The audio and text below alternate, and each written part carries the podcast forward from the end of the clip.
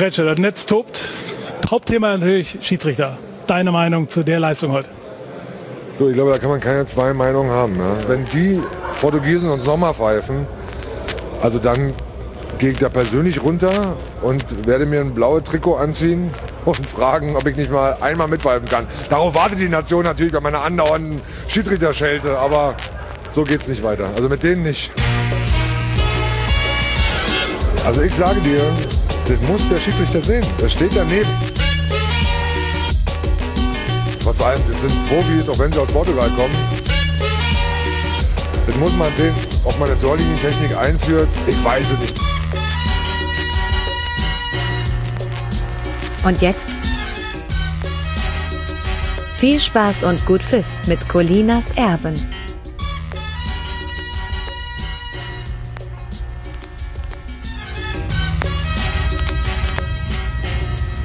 Hello, it's me. Du bist, du hast 15 Jahre früher, ne? Und die Unterhaltung läuft ja stockend, wie ich äh, auf Twitter gelernt habe. Aber keine Angst. Ist kein Top 40 Radio.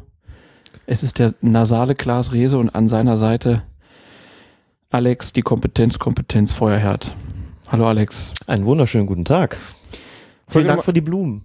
Ja, you're welcome. Ähm, Folge Nummer 76 und wir haben es gehört, Kretsche tobt. Das Netz tobt. Kann man ja sagen. Woanders ist auch scheiße, ne? Lädt nicht gerade zum Sportartwechsel ein, ne? Aber Schiedsrichter im Handball, ich habe früher selbst Handball gespielt und ähm, da gab es halt auch schon auf den Amateur, auf der Amateurebene und auch was ich dann so gesehen habe, ist, das gibt, da gab es schon immer mehr Ärger als im Fußball noch. Kann ich mir vorstellen, auch wenn sie zu zweit sind, immer auf dem gesamten Feld. Sind sie ja halt auch nicht immer, ne? Also im Amateurbereich hast du oft auch nur einen Schiedsrichter, der ist natürlich dementsprechend auch noch schwerer zu sehen, was so, gerade wenn am Kreis dann da so rumgemacht wird, äh, wer dann da wen mit dem Ellenbogen eine verpasst oder äh, mal zieht oder zerrt. Und zu zweit ist trotzdem total schwierig. Und ich habe ja diesen Podcast hier irgendwann mal gestartet, weil ich gesagt habe, Klaas, du spielst jetzt irgendwie seit 25 Jahren Fußball und hast trotzdem das Gefühl, du kannst die Regeln nicht komplett. Im Handball war es noch schlimmer. Das habe ich gespielt und selbst während ich es gespielt habe, wusste ich manchmal nicht, warum kriege ich hier jetzt einen Freiwurf oder warum habe ich jetzt hier einen ausgelöst und so. Das war immer alles noch undurchsichtiger. Glaube ich gerne. Ich habe mich mit den Handballregeln nie wirklich beschäftigt. Ich habe im Schulsport früher ganz gerne mal Handball gespielt, übrigens als Torwart. Die einzige Sportart, Ballsportart, bei der ich gerne ins Tor gegangen bin, warum auch immer. Ich wollte gerade sagen, Handball ist noch schlimmer im Tor, weil da siehst du die Bälle manchmal gar nicht. Ja, aber ich glaube, den Rest konnte ich noch schlechter als im Tor zu stehen. Und die Regeln habe ich auch nie verstanden. Ich habe mich kürzlich mit einem Schiedsrichterkollegen unterhalten über diese ganze Handballsachen. Wir haben festgestellt, dass doch auch im professionellen Handball das ein oder andere anders ist. Jetzt mal von den Regeln abgesehen. Schau mal jetzt bei dem Turnier. Die haben ja auch dick Werbung auf dem Trikot. Das ist total komisch für einen Fußballschiedsrichter zu sehen, dass die die gleichen Trikots anhaben wie ein Fußballschiedsrichter auch. Aber da ist jetzt plötzlich überall Werbung drauf. Das ist schon mal gewöhnungsbedürftig. Dann tragen die auch keine Stutzenstrümpfe sozusagen, sondern die sind ja, die, die haben ja kürzere, die haben ja Socken an praktisch. Das sieht für uns auch total ungewohnt aus, weil wir es ja gewöhnt sind, dass die Dinger bis zum Knie gehen. Das ist im Handball nicht so. Ja, da haben die Spieler ja halt auch keine Genau. langen äh, Socken an. Sonst wird ja komisch aussehen, wenn der Schiedsrichter der Einzige wäre, der lange Socken an hätte.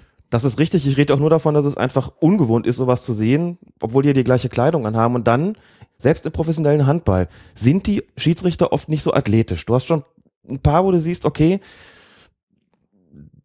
die könnten jetzt an ihrer Aerodynamik sicherlich auch noch ein bisschen arbeiten. Das ist sogar gar nicht mal unüblich, habe ich auch gelernt, dass selbst im professionellen Handball Schiedsrichter eine Brille tragen. Das ist im Fußball undenkbar.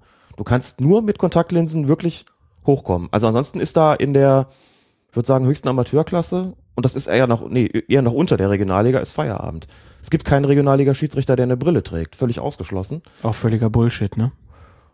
Ja, es soll halt keine Angriffsfläche geboten werden. Ne? Es soll halt nicht heißen, Schiri brauchst du eine Brille und dementsprechend wird empfohlen, Kontaktlinsen zu tragen. Das wird auch beherzigt, das wird auch berücksichtigt. Also in den Klassen kenne ich keinen, der eine Brille trägt. Aber im Prinzip ist ja Quatsch. Kann man so sagen. Kannst du auch sagen, so, boah, dann aber äh, als Frau lieber wie ein Mann verkleiden, weil sonst bietest du ja gleich Angriffsfläche. da zeigt sich daran, dass das ganze Schiedsrichterwesen natürlich auch noch sehr konservativ ist. Genau. Ne? Man wird auch in aller Regel keinen Schiedsrichter sehen, der wirklich lange Haare hat beispielsweise. Und vielleicht noch zum Zopf zusammengebunden. Das gibt's im Amateurbereich schon das eine oder andere Mal, So eine Samurai-Frisur wie Almeida, das finde ich auch schön. damit der Assi-Palme da rumlaufen, genau. Äh, Euch zeige ich's dir. Ja, aber Eitekin zum Beispiel, jetzt mit so einem Dutt oben auf dem Kopf, der hätte ja dann noch mal vielleicht noch mehr Ausstrahlung. Könnte sein, ja. Schöner Undercut. Es ist ja auch so, dass bei den modernen Frisuren, man könnte sich ja schon vorstellen, dass vielleicht irgendwann mal ein Schiedsrichter auch so eine so einen modischen Trend setzt und so eine ganz stylische Sportlerbrille irgendwie trägt und man sagt, ja, irgendwie, jetzt ist es ein Schiedsrichter mit Brille und eigentlich sieht's doch ganz, ganz cool aus. Am Der- besten noch verspiegelt, weißt du? Der Edgar Davids der Schiedsrichterei. Ganz genau. Und Verspiegelt wäre natürlich echt verschärft. Ich sehe was, was du nicht siehst, genau. und das sind meine Augen. Scheiße, wo guckt der hin? Guckt der mich an? Verdammt. Ja, ist doch super. Ja. Aber wer weiß, wenn irgendwann dann mal die Technik Einzug hält, wo man dann auch so eine Kamera auf den Kopf montiert bekommt als Schiedsrichter, dann vielleicht mit so einer Google-Brille, Google Glass oder wie das irgendwie heißt, so. Wir warten mal ab und vielleicht werden ja die Haare auch länger. Bei Peter Gagelmann ist mir das zum Beispiel aufgefallen. Der hat ja immer diesen Bürstenhaarschnitt gehabt zu seiner aktiven Zeit. Wenn du den jetzt siehst bei Sky, die Haare sind ein bisschen gewachsen, als ob so mit dem Karriereende zusammenhinge. Wahrscheinlich hängt es auch miteinander zusammen und irgendwie sieht gleich also ein bisschen weicher aus, ein bisschen souveräner aber auch irgendwo so, ne? Also ich muss schon sagen, gilt aber auch für mich, ehrlich gesagt. Ich habe die Haare ja, ich habe sie zwar nicht lange, aber auf jeden Fall länger als zu meiner aktiven Zeit. Hätte ich mich, glaube ich, zu meiner richtig, zu meiner Oberliga-Zeit hätte ich mich das nicht getraut. Da mussten die Haare mal recht, richtig rappelkurz sein. Schiedsrichterfrisur. Ist jetzt vielleicht ein bisschen blöd, ne? Aber die, die ein bisschen verrücktere Frisuren hatten, das waren Holzer und Kempter. Da muss ich nachdenken. Stimmt, ja. Kempter auf jeden Fall mit seinem Der fast einen Irokesenschnitt fast einen zwischendurch gehabt, Irokesenschnitt gehabt, mit seiner Out-of-Bed-Frisur, genau. Ja. Bisschen, bisschen Beckham-mäßig. Holzer, ja, auch ein bisschen, stimmt. Mhm. Das waren nicht die Role Models, die man dann ähm, jetzt heute dazu nutzen könnte, um zu sagen, komm, pfeift wie ihr wollt. Gut. Ähm, Aber auch hier gibt's natürlich die Geschlechterrollenklischees. Ne? Bei Bi- Bibiana Steinhaus ist es vollkommen in Ordnung, dass sie mit einem Pferdeschwanz beispielsweise auf den Platz geht. Da sagen alle, ja, es ist ja eine Frau, die darf das. Bei einem Mhm. Mann würde man sagen, nee, das geht auf gar keinen Fall. Also natürlich geht das so, ne? Aber alle würden sagen, ja, Schiedsrichter mit, irgendwie ist das, ist das komisch so. Es gibt den Schiedsrichter Nijhuis aus, aus den Niederlanden, der hat sie so ein bisschen länger. Aber auch bei Urs Meier beispielsweise, die Frisur, die der heute trägt, die hat er auf dem Platz ja noch nicht gehabt. Heute hat er so richtig dieses zurückgegelte und so ein bisschen längere und, und vollere Haar. Damit wäre der nicht auf den Platz gegangen, glaube ich. Nur mal um so Unterschiede Ja, festzustellen. Also, wenn wir schon als Mode-Podcast ja auftreten, dann betrifft das schon auch die Haarmode. Das ist einfach so, dass da gewisse Maßstäbe gelten, selbstverständlich unausgesprochen. Das ist quasi ein ungeschriebenes Gesetz als Schiedsrichter, Ja. die Haare kurz tragen zu sollen. Aber es wird auch tatsächlich befolgt. wenn ich denn irgendwann mal meinen Schiedsrichterschein nochmal mache, dann pfeife ich nur mit Brille. Ich werde gegen dieses Vorurteil ankämpfen. Aber wie gesagt, im Amateur Du hast doch schon eine Brille. Zack, ist raus. immer noch nichts. Genau. Aber da ist es ja, wie gesagt, auch durchaus normal, dass im Amateurbereich die Schiedsrichter Brillen tragen. Nein. Nein? Nein, würde ich sagen nicht. Die allermeisten tragen Kontaktlinsen. Habe ich noch nie eine Erhebung gemacht. Ist das so? Würde ich jetzt so schätzen, ja. Wenige mit Brille. Also für mich war das klar. Ich habe Mhm. immer Kontaktlinsen getragen. Ich habe kein einziges Spiel jemals mit Brille bestritten. Würde das auch niemals tun, auch heute noch nicht. Und bin auch immer mit Kontaktlinsen an den Platz gegangen. Es ist manchmal ganz lustig, wenn man einen Schiedsrichter in einem Interview auch in der Bundesliga nach dem Spiel sieht. Knut Kircher beispielsweise ist auch Brillenträger eigentlich. Der trägt auch offensichtlich Mhm. Kontaktlinsen auf dem Platz. Fleischer früher auch. Die kam dann ins Interview und hat mal gesehen, ah, guck mal, eine Brille, interessant. So Lutz Michael Fröhlich, weiß nicht, ob der zu seiner Bundesliga-Zeit schon äh, auch fehlsichtig war, wie man sagt. Heute trägt er auf jeden Fall regelmäßig eine Brille und möglicherweise war das früher auch schon so, dann eben mit Kontaktlinsen auf dem Platz. Wunderbar. Dann würde ich sagen, schließen wir diesen kurzen Bereich auch mit Blick auf den Handball ab äh, und sagen, was wir auch nicht aufnehmen heute, ist der Videobeweis. Ist nicht, ist nur aufgeschoben, ist nicht aufgehoben. Ähm, aber wir haben so viel Zeug jetzt noch von ähm, den letzten Spieltagen, dass wir erstmal gesagt haben, das machen wir später. Und ganz am Anfang dieser Folge wollen wir auch noch gratulieren, denn es gibt einen Zwischenaufsteiger in die Bundesliga. Patrick Ittrich heißt er und er darf ab sofort Spiele im Oberhaus abpfeifen. Ittrich kommt aus Hamburg, ist 37 Jahre alt, vom Beruf ist er Polizeibeamter und gehört dem Mümmelmannsberger SV an. Da ist dann wieder schade, dass es bestimmte Kommentatoren nicht mehr gibt. Das würde man ja schon gerne in der ZDF-Reportage hören. Patrick Ittrich vom Mümmelsmann-Berger SV. Nee, der hat ja mal den Wohnort gesagt, ne? Sag ich, mache ich schon wieder falsch. Nein, den Verein. Doch den Verein. Genau, Ja. Wohnort nicht, sondern den Verein. So, ähm, das wäre schön gewesen. Aber vielleicht macht es irgendwann anders. Ja, er hat fünfeinhalb Jahre in der zweiten Bundesliga gepfiffen. Ist das eigentlich so ein normaler Schnitt oder macht man das eigentlich schneller durch oder gibt es das eigentlich gar nicht? Es gibt welche, die schneller schaffen, es gibt welche, die Das hängt wahrscheinlich auch immer damit zusammen, wie viel Platz oben ist, ne? Ganz genau. Es gibt ja im Prinzip keinen wirklich regulären Auf- und Abstieg mehr. Also regulär in dem Sinne, dass man sagt, am Ende der Saison steigen auf jeden Fall zwei Leute in die zweite Bundesliga ab und auf jeden Fall zwei auf, sondern es ist eigentlich seit Jahren so, von ganz wenigen Ausnahmen abgesehen. Ich glaube, der letzte richtige Absteiger ist Markus Wingenbach gewesen. Davor müsste ich jetzt schon nachschauen. Das ist früher durchaus mal anders gewesen, aber heute ist es eigentlich so, es kommt jemand hoch, wenn ein Schiedsrichter aufhört. Aus Altersgründen oder weil er vielleicht verletzt ist. Dann passiert das. Jetzt muss man auch sagen, Patrick Ittrich, dass er jetzt zur Halbserie aufgestiegen ist, hängt damit zusammen, wir werden auch noch darauf zu sprechen kommen, dass es gerade eine regelrechte Verletzungsmisere gibt unter den Bundesliga-Schiedsrichtern, dass eben auch am Ende der Saison drei Schiedsrichter aufhören müssen, dann führt man ihn schon mal heran und deswegen der Aufstieg in der Halbzeit.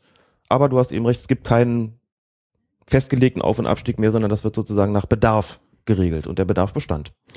Hat in seinen fünfeinhalb Jahren in der zweiten Liga 46 Spiele geleitet. Ähm, ich glaube, das erste Mal ist er mir aber mit einer anderen Geschichte in den Sinn gekommen. Ich glaube, er war einer von den Schiedsrichterassistenten, die Baba Grafati damals das Leben gerettet haben. Ganz genau. Zwei Assistenten, ein vierter Offizieller, die haben ihn ja in seinem Hotelzimmer dann gefunden Ja. oder dafür gesorgt, dass geöffnet wird. Einer davon war Patrick Ittrich, in der Tat. Dann wünsche ich mir auf jeden Fall alles Gute jetzt für seine Zeit in der Bundesliga. Hat er schon ein Spiel gehabt jetzt am ersten Spieltag? Er hat noch kein Spiel gehabt. Nee. Meiner Ansicht nach übrigens eine gute Wahl. Ich habe jetzt nicht jedes Spiel von ihm in der zweiten Liga verfolgt. Wenn ich ihn gesehen habe, fand ich ihn immer souverän, ruhig, von guter Ausstrahlung, bringt eine Menge mit und insofern eine eigentlich logische und konsequente Wahl. Hätte ich auf jeden Fall, wenn du mich gefragt hättest, wer käme denn da in Frage, genannt. Patrick Ittrich als einen der Kandidaten. Ich glaube, er war Assistent am letzten Wochenende noch. Das ist gut möglich. Es gab nämlich irgendeine Szene, wo er fast einen über den Haufen gelaufen hat oder irgendwas abgekriegt hat. Irgendwas war, glaube ich, mit ihm. Müssen wir gleich nochmal nachgucken. Übrigens der erste Hamburger Bundesliga-Schiedsrichter seit Michael Malbrank. Das sollte man sagen. Hamburg ist ja nun nicht so eine kleine Stadt. Tobias Stieler lebt in Hamburg, ist aber kein Hamburger Schiedsrichter, pfeift für einen anderen Landesverband. An Hamburger Schiedsrichtern ist Edrich jetzt nach Malbrank der erste Hamburger Schiedsrichter. Das so als kleine Randnotiz. Also ist Hamburg jetzt Feuer und Flamme für die Schiedsrichterei. Bleibt auf jeden Fall erstklassig, so viel ist auch schon sicher. Gut, dieses Jahr sind sie auch nicht so bedroht. Jetzt haben wir ein paar davon. Hörer verloren. Mist. Ja, dann kommen wir zu einer anderen Meldung noch. Die kam Anfang Januar rein. Denn da fand in London die Jahresgeschäftssitzung des International Football Association Boards statt, kurz IFAB. Und das sind ja bekanntermaßen die obersten Regelhüter. Und ihre Sitzung ähm, diente der Vorbereitung auf die Jahresversammlung des Gremiums, die dann allein über Änderungen an den Spielregeln befinden darf und in diesem Jahr dann vom 4. bis zum 6. März in Cardiff stattfinden wird. Ähm, bekannt wurde, dass äh, das IFAB eine zwei- bis dreijährige Testphase für den Videobeweis gestatten und nach deren Abschluss entscheiden will, ob und wie dieses technische Hilfsmittel dann eingeführt werden kann. Also kann man jetzt schon mal sagen, bisschen über ein Videobeweis sprechen wir also doch. Ähm, das Board wird aber zu, zu dieser Einmeldung noch ähm, auch das Regelwerk ziemlich gründlich reformieren äh, und äh, diese, diese Reform dann auch verabschieden, denn wenn man jetzt mal auf die englische Fassung der Fußballregeln blickt, ähm, die hatte oder hat aktuell 22.000 Wörter und sie soll auf 12.000 Wörter verkürzt werden, also fast halbiert werden. Ähm, was hat das für einen Sinn und Zweck? Na, es ist so, dass sich im Laufe der Geschichte des International Football Association Board eine ganze Menge Regeländerungen angesammelt haben. Und wie das halt so ist, manches ist dann redundant, manches ist vielleicht auch widersprüchlich, manches ist nicht so ganz überzeugend. Und irgendwann stellt man fest, das ganze Ding braucht einfach mal eine Renovierung. Ne? Genauso wie man seine Bude auch ab und zu mal dann, dann renoviert, ist das im Regelwerk auch. Da guckt man mal, widerspricht vielleicht nicht das eine dem anderen, gibt es da nicht Unklarheiten da drin, ist, manche, ist manches nicht vielleicht einfach auch zu kompliziert ausgedrückt, Mhm. wenig benutzerfreundlich sozusagen, wenig spielerfreundlich auch. Und da hat man sich jetzt hingesetzt und gesagt, jetzt verschlanken wir das Ganze mal. Verschlanken und entschlacken das. Was ich gelesen habe, ist, dass es in der 135-jährigen Geschichte des International Football Association Board wohl die umfassendste Reform überhaupt sein soll. Nach dem, was da bis jetzt rausgekommen ist, ist es nun nicht so, dass da Revolutionäres verabschiedet worden ist, dass man also plötzlich Regeländerungen vorgenommen hat, mit denen jetzt überhaupt nicht zu rechnen war. Aber die ganzen Kleinigkeiten, die vielleicht jetzt in der Öffentlichkeit gar nicht so interessieren, weil sie sagen, naja gut, was sie da jetzt irgendwie beschlossen haben, ändert den Charakter des Fußballs jetzt nicht großartig, was auch selten der Anspruch des IFAB ist. Aber trotzdem ist es so, dass man sagen muss, hey, da sind doch ein paar Sachen irgendwie logischer jetzt geworden, konsequenter geworden. Und insofern scheint mir das eine gute Sache zu sein. Also man kann ja vielleicht sagen, dieses Regelwerk wird den Verbänden wahrscheinlich erst nach der Jahresversammlung im März dann äh, zugehen. Das heißt, Ja. es wird dann auch irgendwann erst eine Übersetzung da geben. Es ist auch aus der, also von einem deutschen Schiedsrichter oder deutschen Funktionär hat man noch nichts gehört. Das Einzige, was man bisher weiß, ist eigentlich ähm, von einem ehemaligen englischen FIFA-Schiedsrichter, David Elleray. Der hat auch an der Ausarbeitung der Reform entscheidend äh, mitgewirkt. Und der hat sich gegenüber der Nachrichtenagentur AP ähm, geäußert äh, und hat halt schon mal gesagt, es gibt ein paar Sachen, die werden sich ändern und das Ganze dann auch schon zur EM in Frankreich dieses Jahr. Da gucken wir mal kurz auf die paar Sachen. Also wir haben das Ganze ja auch, äh, du hast das ja äh, auf fokusfußball.de schon mal einmal niedergeschrieben, was man jetzt so weiß. Da kann man sich das komplett äh, nochmal angucken. Wir wollen aber nur kurz nochmal darauf hinweisen. Also Anstoß muss nicht mehr äh, nach vorne ausgeführt werden. Es kann jetzt auch rote Karten ähm, vor dem Spiel geben. Da ist die äh, Regeländerung, also die, die Handhabung ein bisschen anders geregelt. Es gibt eine Neuregelung beim Verlassen des Platzes nach einer Behandlung. Ähm, also da ist es zum Beispiel so, dass mehr vermieden werden soll, dass die Mannschaft eines äh, gefaulten vorübergehend in Unterzahl spielen muss.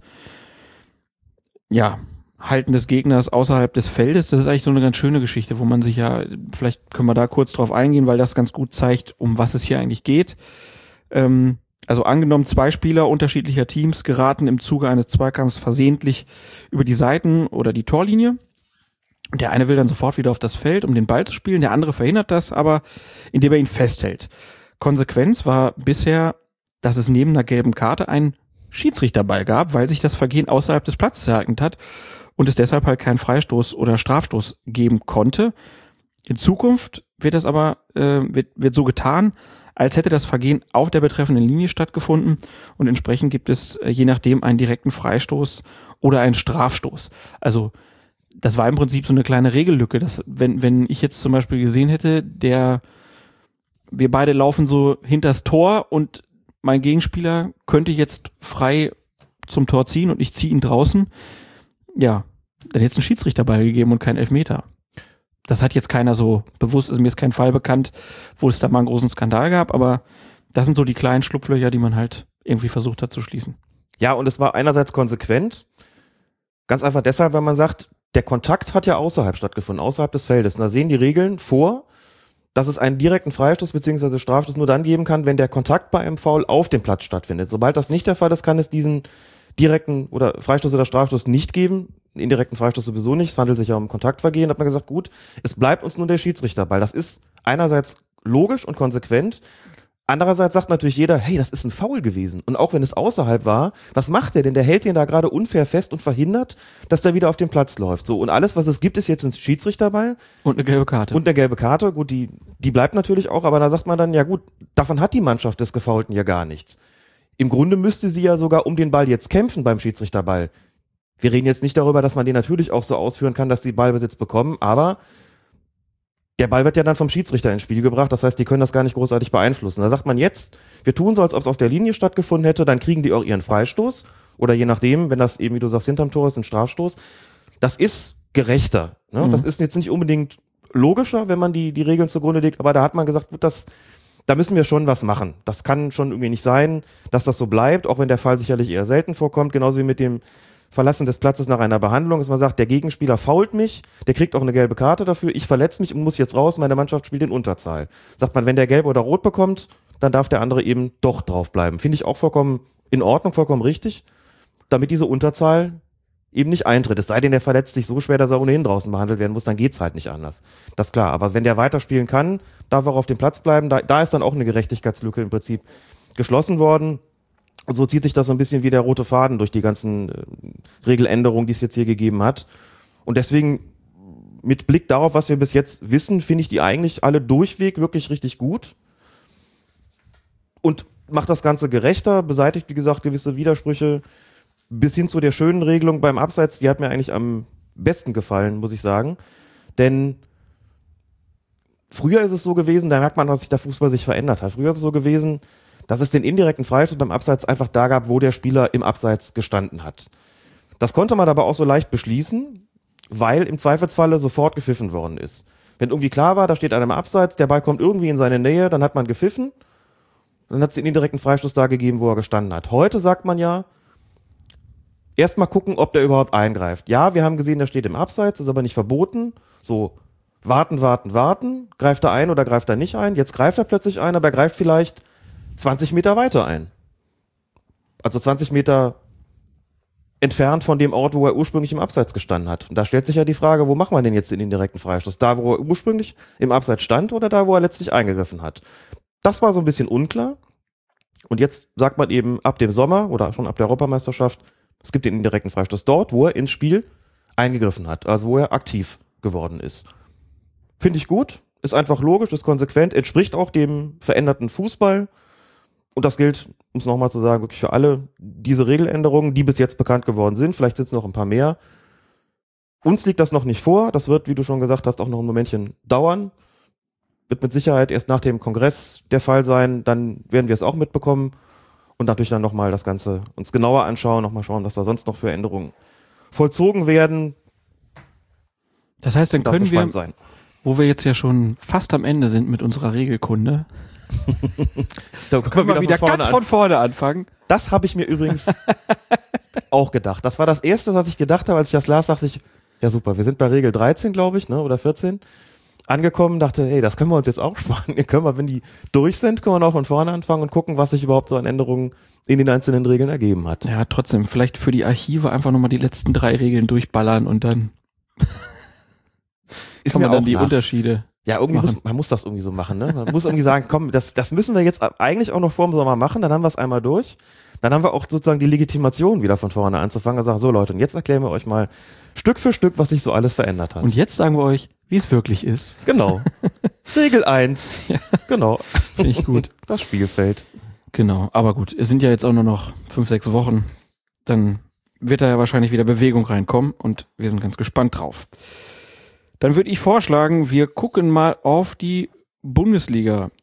Und zwar auch auf die Spieltage 13 bis 17, die ja schon im letzten Jahr waren, wo wir krankheitsbedingt nicht mehr äh, zugekommen sind. Wir haben das allerdings natürlich ordentlich eingedampft, ähm, können da also, äh, wenn da nicht ganz so viele Szenen besprechen und dann gucken wir dann aber auch auf das vergangene Wochenende am 18. Spieltag, was denn da so los war. Also wer sich da vielleicht nur für den letzten Spieltag interessiert, der kann anhand der Kapitelmarken ja einfach weiterklicken. Und bevor es losgeht, kommen wir zu einem absoluten Highlight. Ein, also ich jedes Mal, wenn ich das höre, was jetzt kommt, muss ich lachen, weil ich ja auch weiß, worum es geht. Es ist Aki Watzke. Was hat der für eine Funktion bei Borussia Dortmund? Vorstandsvorsitzender? Vorstandsvorsitzender, ne? Irgendwie sowas. Und er ist bei Sky im Interview und wir lassen euch jetzt einfach mal bei diesem Sky-Interview mit Aki Watzke alleine. Wunderschön. Jetzt meine ich, dass der Timo Werner abseits ist. Da bin ich, würde ich eine Wette drauf machen. Ist kein Abseits. Nein, der Timo Werner ist todsicher im Abseits. Zeigen Sie mal die Bilder, dann werden wir es sehen. Deswegen sind Sie ja da, damit wir das in Ruhe besprechen können. Da ist er doch ganz klar Abseits, hundertprozentig. Das ist für mich äh, so klar Abseits, ist ein halber Meter. So, jetzt können wir doch mal in aller Ruhe schauen.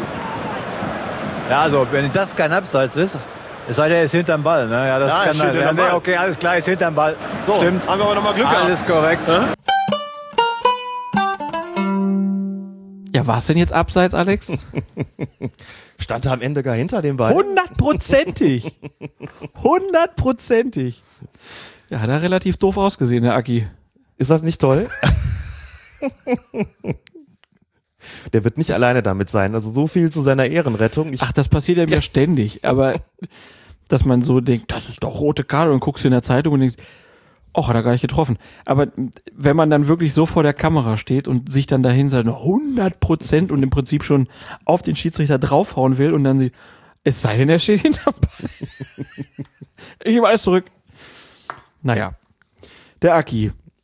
Fangen wir mit dem 13. Spieltag an. Da spielte Hertha gegen 1899 und kurz nach dem Beginn des Spiels beginnt es auf einmal ziemlich stark zu schneien und das so heftig, dass auch die Rasenheizung nichts mehr ausrichten kann. Der Schnee bleibt einfach liegen und Schiedsrichter Guido Winkmann ordnet deshalb nach wenigen Minuten an, dass mit einem besser sichtbaren roten Ball gespielt wird. Zudem schlechter zu erkennen sind dann allerdings die Spielfeldmarkierungen, die allmählich zuschneiden und da fragt man sich natürlich, was kann und soll man als Schiedsrichter tun, wenn die Linien auf dem Platz einfach verschwinden? das ist in der Regel 1 geregelt. Die Regel 1 heißt, Gut, kennen ja alle schon. das Spielfeld. Müssten das eigentlich jetzt sagen können, genau.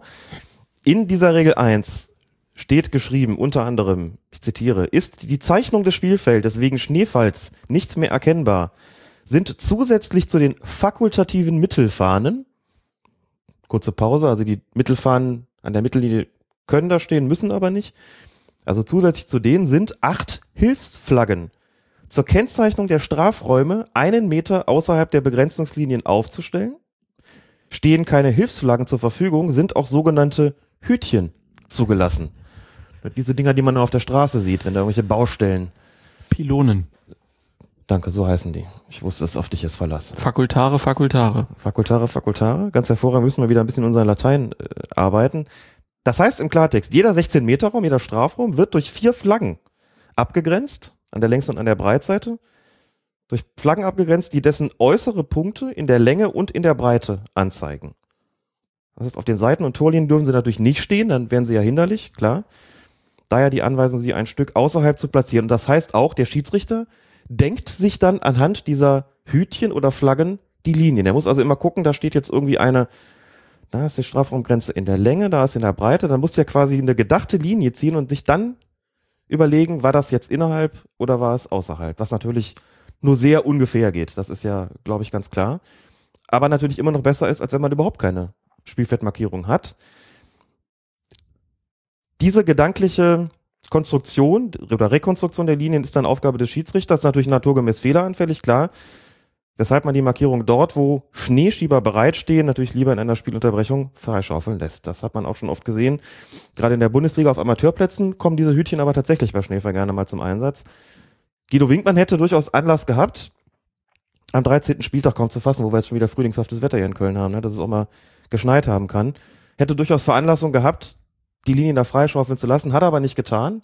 Hat, glaube ich, so ein bisschen gedacht, irgendwann greift die Rasenheizung, irgendwann wirkt sie, irgendwann ist auch Halbzeitpause hier und hat gar nichts unternommen. Und die Linie war wirklich schlecht zu erkennen. Dazu muss man auch sagen, das Tor des Tages fiel ja auch noch in der ersten Halbzeit und das war auch noch eine richtig knappe Geschichte.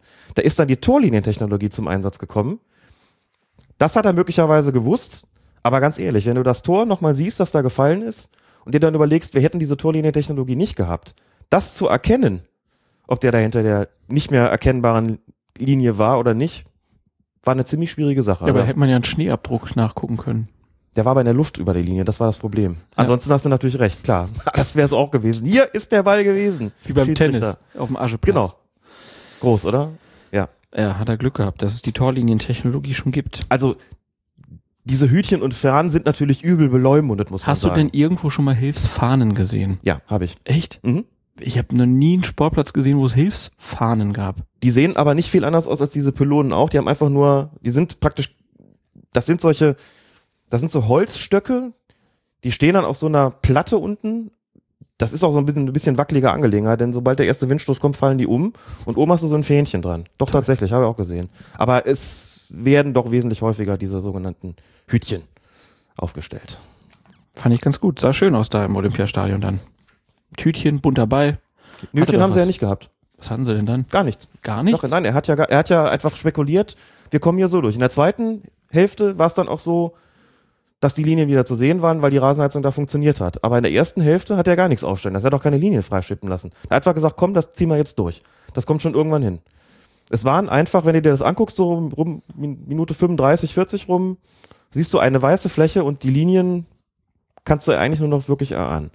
Er hat nichts unternommen. Er hätte es tun können. Krass. Vielleicht auch tun sollen. Eine völlig falsche Erinnerung. Mhm. Ähm, weil mich auch irgendwer fragte, warum irgendwo, wurde denn irgendwo anders mal äh, Hütchen aufgestellt in letzter Zeit? Mich gefragt, warum, ob, ob, ob das Weiß denn ich nicht. offiziell sei. Aber ähm, es gab ja Ach. auch schon, äh, Echt? ja, Ah, okay. es gab ja auch schon Ärger bei einigen, dass man jetzt mit einem bunten Ball spielen muss. Und ich habe gedacht, bunter Ball ist doch total geil. Ich fand das früher immer, Mhm. gelber oder roter Ball war immer was Besonderes. Der sogenannte Flutlichtball.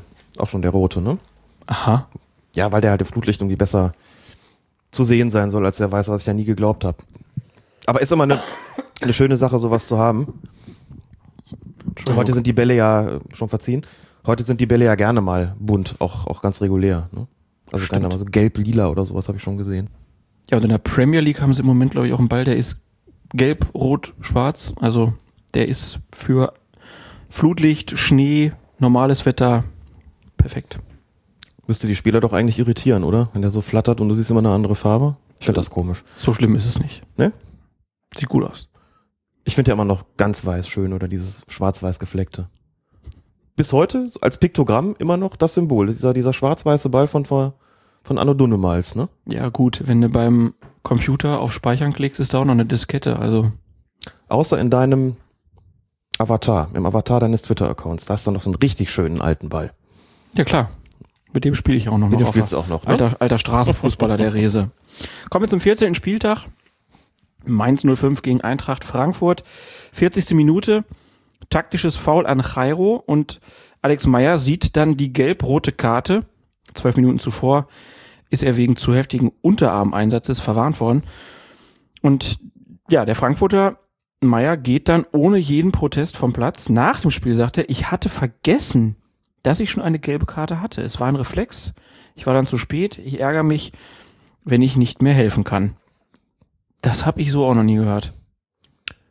Zumindest ganz lange nicht mehr. Und ich finde das so bemerkenswert, dass ich auch meine, dass man das hier wirklich erwähnen sollte mal. Eine vollkommen ehrliche Auskunft. Auf dem Platz null Protest. Ich glaube, der war Kapitän, hat sich einfach die, die Spielführerbinde dann abgenommen und so eine Mitspieler gegeben, ist kommentarlos vom Platz und einfach so, ja klar, ist auch vollkommen richtig. Ich glaube, das ist auch Alex Meyer. Ich finde den ohnehin einen sympathischen Kerl und damit ist er wirklich nochmal in, in meine Achtung gestiegen mit dieser Aktion. Armin Fee hat hinterher gesagt, Alex weiß, dass er da was falsch gemacht hat. Ne? So weit vor dem eigenen Tor braucht man auch jemanden nicht taktisch zu faulen, gerade wenn man nicht gelb hat, aber zu sagen, ich habe vergessen, dass ich eine hatte und in dem Moment gedacht, oh Mist, jetzt kriege ich gelbe Rot, ich habe ja schon eine. Ich habe schon gelb, Schiri, ich habe schon gelb. Schiri, ich habe schon gelb. Das traue ich ihm auch noch zu. Also ganz große Klasse in Zeiten, in denen wirklich über jede Entscheidung fast gemosert wird, dass da mal jemand nicht nur keinen Kommentar gibt, sondern sagt, ja, war in Ordnung, ist einfach meine Schuld und ich nehme es auf meine Kappe. Finde ich toll. Beim nächsten Spiel, was wir besprechen, ist es eigentlich auch kein großer Regelaufreger, den es gibt. Ähm, Darmstadt 98 gegen den 1. FC Köln. Es ist eher, ja, die Auswechslung von Dennis Eitekin. Der hat sich in der ersten Halbzeit einen Muskelfaserriss zugezogen und musste die Spielleitung deshalb nach der Halbzeitpause an seinen Assistenten Christian Dietz abgeben. Christian Dietz ist dadurch, ähm, also der pfeift eigentlich äh, zweite Liga und hat so sein Debüt als Schiedsrichter im Oberhaus bekommen, das mit 31 Jahren. Hat er auch ohne Probleme zu Ende geführt, das Spiel. Was aber bemerkenswert ist, neben dieser Verletzung von Eitekin, es war bereits das dritte Mal in der Saison, dass ein Unparteiischer in einem Bundesligaspiel verletzungsbedingt gezwungen war, die Pfeife dann einem seiner Helfer zu übergeben. Kurz zur Erinnerung, Jochen Drees am siebten Spieltag im Spiel Schalke gegen den HSV und Tobias Welz am elften Spieltag beim Spiel Bremen gegen Borussia Dortmund. Ja, und das ist auch noch nicht alles. Michael Weiner, der nach einem Achillessehnenriss bereits die gesamte Hinrunde der vergangenen Spielzeit ausgefallen war, hat sich erneut verletzt und kam erst Ende November zu seinem ersten Saisoneinsatz im Oberhaus. Und Markus Schmidt hat wegen einer schweren Muskelverletzung bislang noch gar keine Partie geleitet. Bei so einer Häufung stellt sich natürlich die Frage, ob das nur Zufall ist oder ob das auch andere Gründe haben kann. Und Manuel Gräfe war im Dezember im aktuellen Sportstudio und hat sich auch zu diesem, zu dieser Verletzungshäufung äh, geäußert. Und da hören wir mal kurz rein, was der Herr Gräfe dazu zu sagen hat. Beispiel Trainingssteuerung. Äh, wir haben für 80 Schiedsrichter haben wir einen Trainer. Äh, wenn wir nach Mallorca zum Trainingslager fahren, dann äh, muss ein Trainer 80 äh, Schiedsrichter organisieren.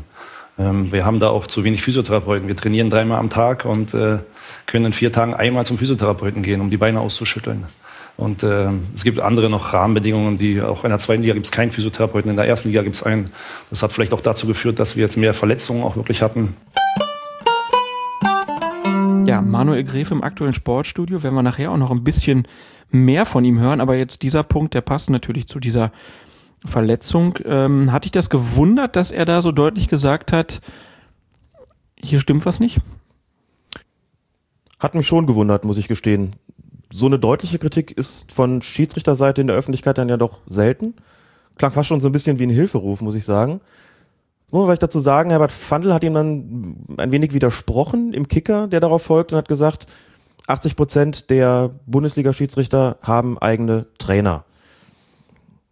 Einige Hat man denn jetzt 20 Prozent Verletzungen? Dann würde das ja passen.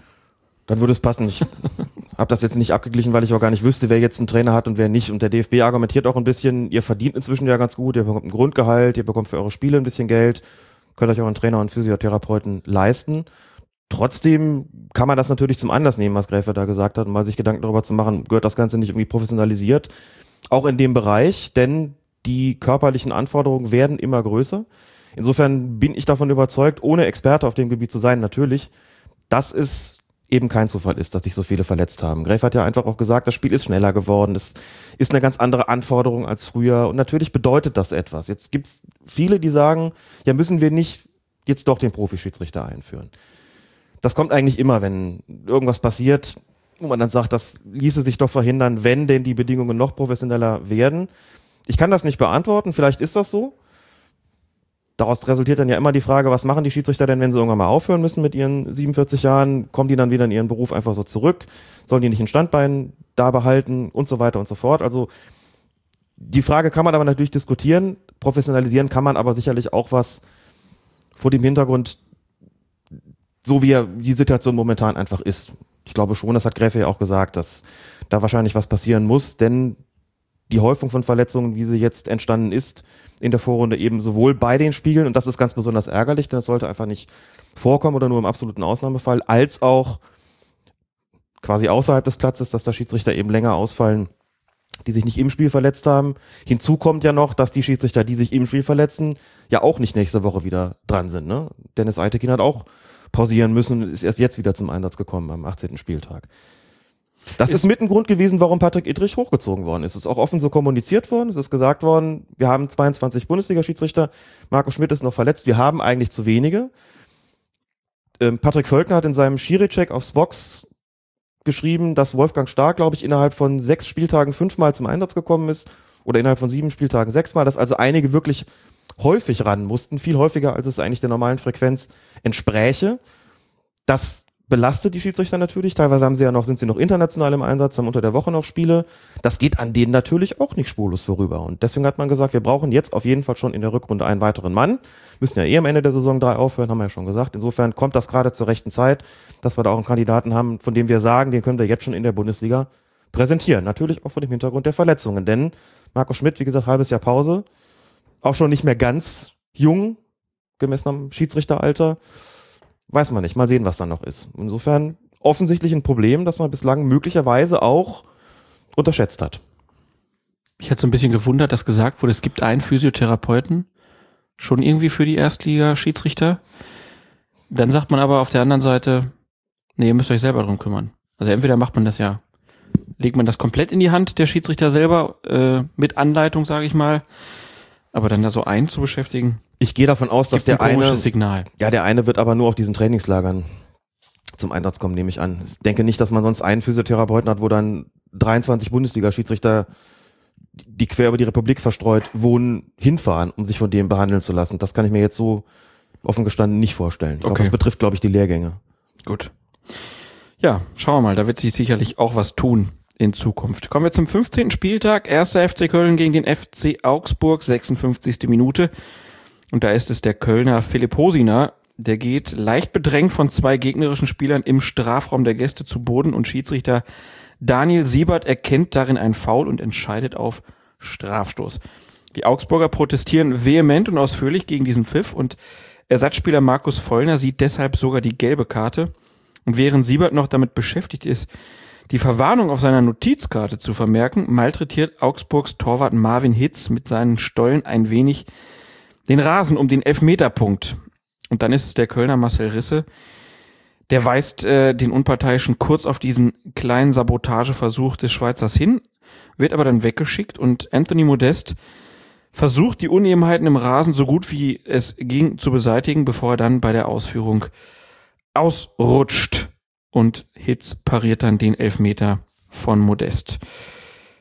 Dieses Ausrutschen kann man natürlich sagen, der ist auch erst hinterher ein bisschen ausgerutscht nach dem Schuss, aber gut, das sah schon irgendwie ziemlich unglücklich aus, wenn man dann vor allen Dingen vorher gesehen hat, was Hitz da gemacht hat. Jetzt kann man natürlich fragen, war das richtig vom Schiedsrichter hier gar nichts zu unternehmen oder hätte es nicht gelb geben müssen oder sogar rot, wie einige schnell gefordert haben? Ja, das Hy Hysterie ist immer schnell da. Hysterie ne? ist immer schnell da, gerade im Netz wird das immer auch schnell hochsterilisiert, um es mit einem bekannten Bundesliga-Trainer zu sagen. Natürlich hätte es eine gelbe Karte geben müssen. Das ist eine Unsportlichkeit, da muss man auch gar nicht drum herum reden.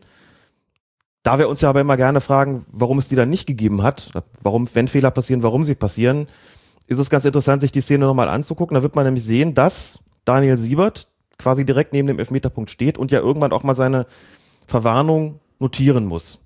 So, dann bist du konzentriert auf das, was du da gerade aufschreibst und offen gestanden, und das ist ein wichtiger Punkt, du rechnest mit sowas nicht. Man rechnet mit allem Möglichen auf dem Platz und man soll sicherlich auch immer damit rechnen, dass Spieler irgendwas tun, womit man nicht gerechnet hat, klar. Aber dass da einer hingeht und den Boden, den Rasen kaputt trampelt, ich glaube, das hast du gar nicht auf dem Schirm.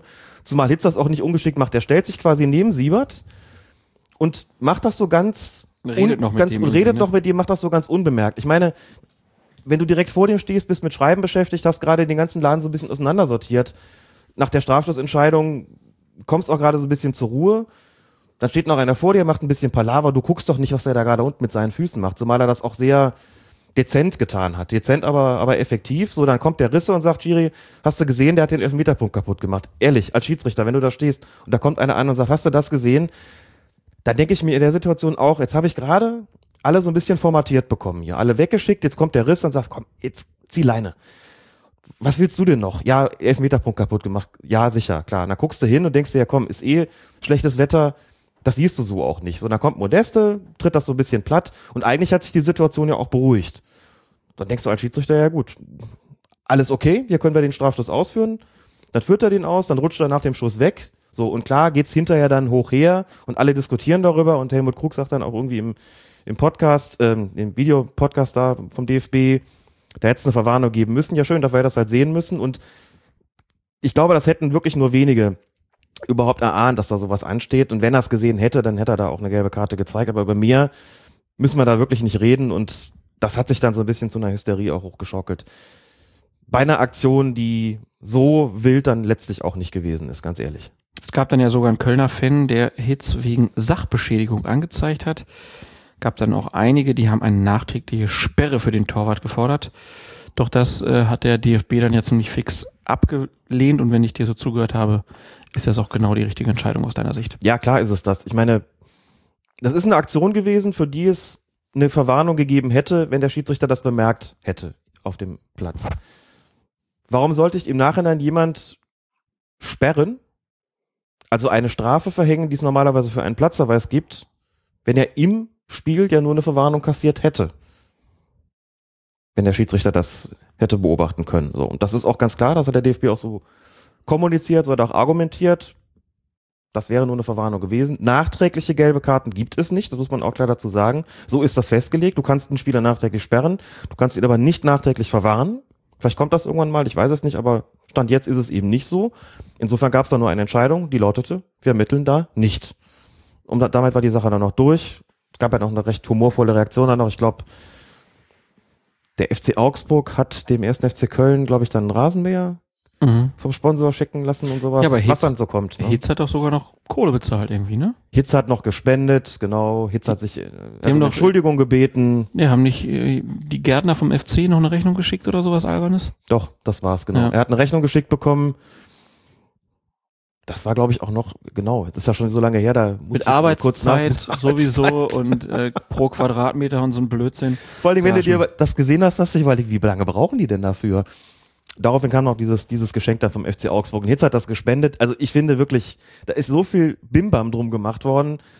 Dabei hat der gute Mann noch seinen Humor bewahrt, hat gesagt, war nicht in Ordnung, aber also ey, da so zu Kreuze zu kriechen wegen so einer Geschichte, das war dann irgendwie auch nicht nötig. Ist immer alles ein bisschen zu aufgeregt auch. Vor allem, wenn der FC jetzt das Tor einfach gemacht hätte und hätte man ihm hinterher einfach gesagt, naja, wenigstens hat der Hitz dem den Rasen kaputt getreten. Genau.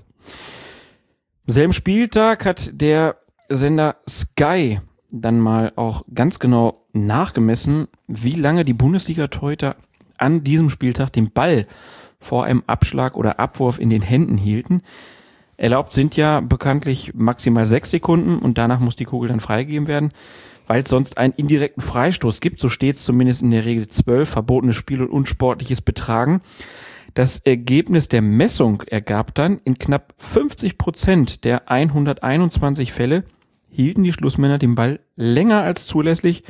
Theoretisch hätte es also 60 indirekte Freistöße im Strafraum geben müssen. Verhängt wurde allerdings kein einziger. Da kann man erstmal fragen, ist das ein Problem? Und zweitens, warum gibt es nicht einfach öfter indirekte Freistöße, wenn die Torhüter sich so viel Zeit lassen? Hm. Frage kann man natürlich stellen, warum es die nicht gibt. Die Antwort darauf würde ich erstmal so begründen, dass ich sage, es verlangt eigentlich niemand äh, großartig danach. Also man kann ein Problem daraus machen und hier mit dieser Nachmessung wird natürlich eins draus gemacht. Vor kurzem gab es auch der, im Kicker so eine Titel, ne, keine Titelgeschichte, gab es im Kicker auch eine Geschichte, wo sie so ein bisschen in die Ecken des Regelwerks geguckt haben. Da war dann diese Geschichte mit dem der Sechs-Sekunden-Regel auch dabei. Das andere war das zu frühe Vorlaufen in den Strafraum bei Strafstößen. Da wurde dann Lutz Wagner, also Schiedsrichterlehrer dem DFB, gefragt, warum sind die Schiedsrichter da nicht strenger? Und hat er auch gesagt, naja, weil das einfach mit Spielräumen zusammenhängt, wo auch im Grunde genommen kaum ein Hahn danach kräht, da großartig was zu ändern. Es gibt natürlich Extrembeispiele. Wir hatten ja vor nicht allzu langer Zeit im, in der Europa League so einen Fall, wo, glaube ich, ein Torwart den Ball 24 Sekunden lang gehalten hat. Da hat der Schiedsrichter aus Israel dann tatsächlich mal gepfiffen und gesagt, das ist mir zu viel. Das ist auch die vierfache Länge. Das kann man natürlich auch dann, dann begründen und sagen, also Entschuldigung, wir können über acht Sekunden, über zehn, vielleicht selbst über zwölf Sekunden noch reden, weil das auch schon sehr lang ist, ob wir da laufen lassen oder nicht, aber nicht über, über 20 Sekunden. Das ist zu viel. Da kann man auch aus gutem Grund der Meinung sein, da muss jetzt was passieren. Da wird auch die Spielverzögerung wirklich greifbar. Ansonsten sind die Schiedsrichter aufgefordert, nicht auf die Stoppuhr zu gucken, sozusagen, sondern allenfalls im Geiste mitzuzählen. Und Lutz Wagner hat es im Kicker auch so begründet und so sollte man das als Schiedsrichter auch halten, wenn man merkt, dass man es da mit einem Torwart zu tun hat, der den Ball gerne mal ein bisschen länger hält, gibt man dem einen Hinweis. Entweder macht man das selbst, wenn man die Gelegenheit hat, sich irgendwann mal in der Nähe aufhält und sagt mal, Junge, mach schneller, sonst gibt es einen indirekten Freistoß. Oder man sagt dem Kapitän Bescheid, hier, ihr Keeper hält mir den Ball ein bisschen zu lange. Vielleicht sagen sie dem mal Bescheid, dann müssen wir hier keine indirekten Freistöße geben. Das führt in aller Regel schon dazu, dass das zumindest ein bisschen schneller geht beim nächsten Mal. So habe ich es eigentlich immer gehalten. Ich habe damit gute Erfahrung gemacht, denn man ist als Schiedsrichter durchaus auch bemüht, Stress zu vermeiden, wo er unnötig ist.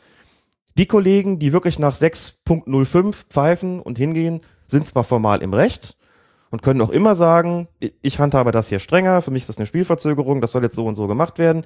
Die kriegen auf dem Platz Ärger, da verlangt niemand nach, kein Hahn kräht wirklich groß danach, dass da ein Problem existiert, das irgendwie der Lösung bedarf, sondern das wird ein bisschen nach Augenmaß ge gehandelt.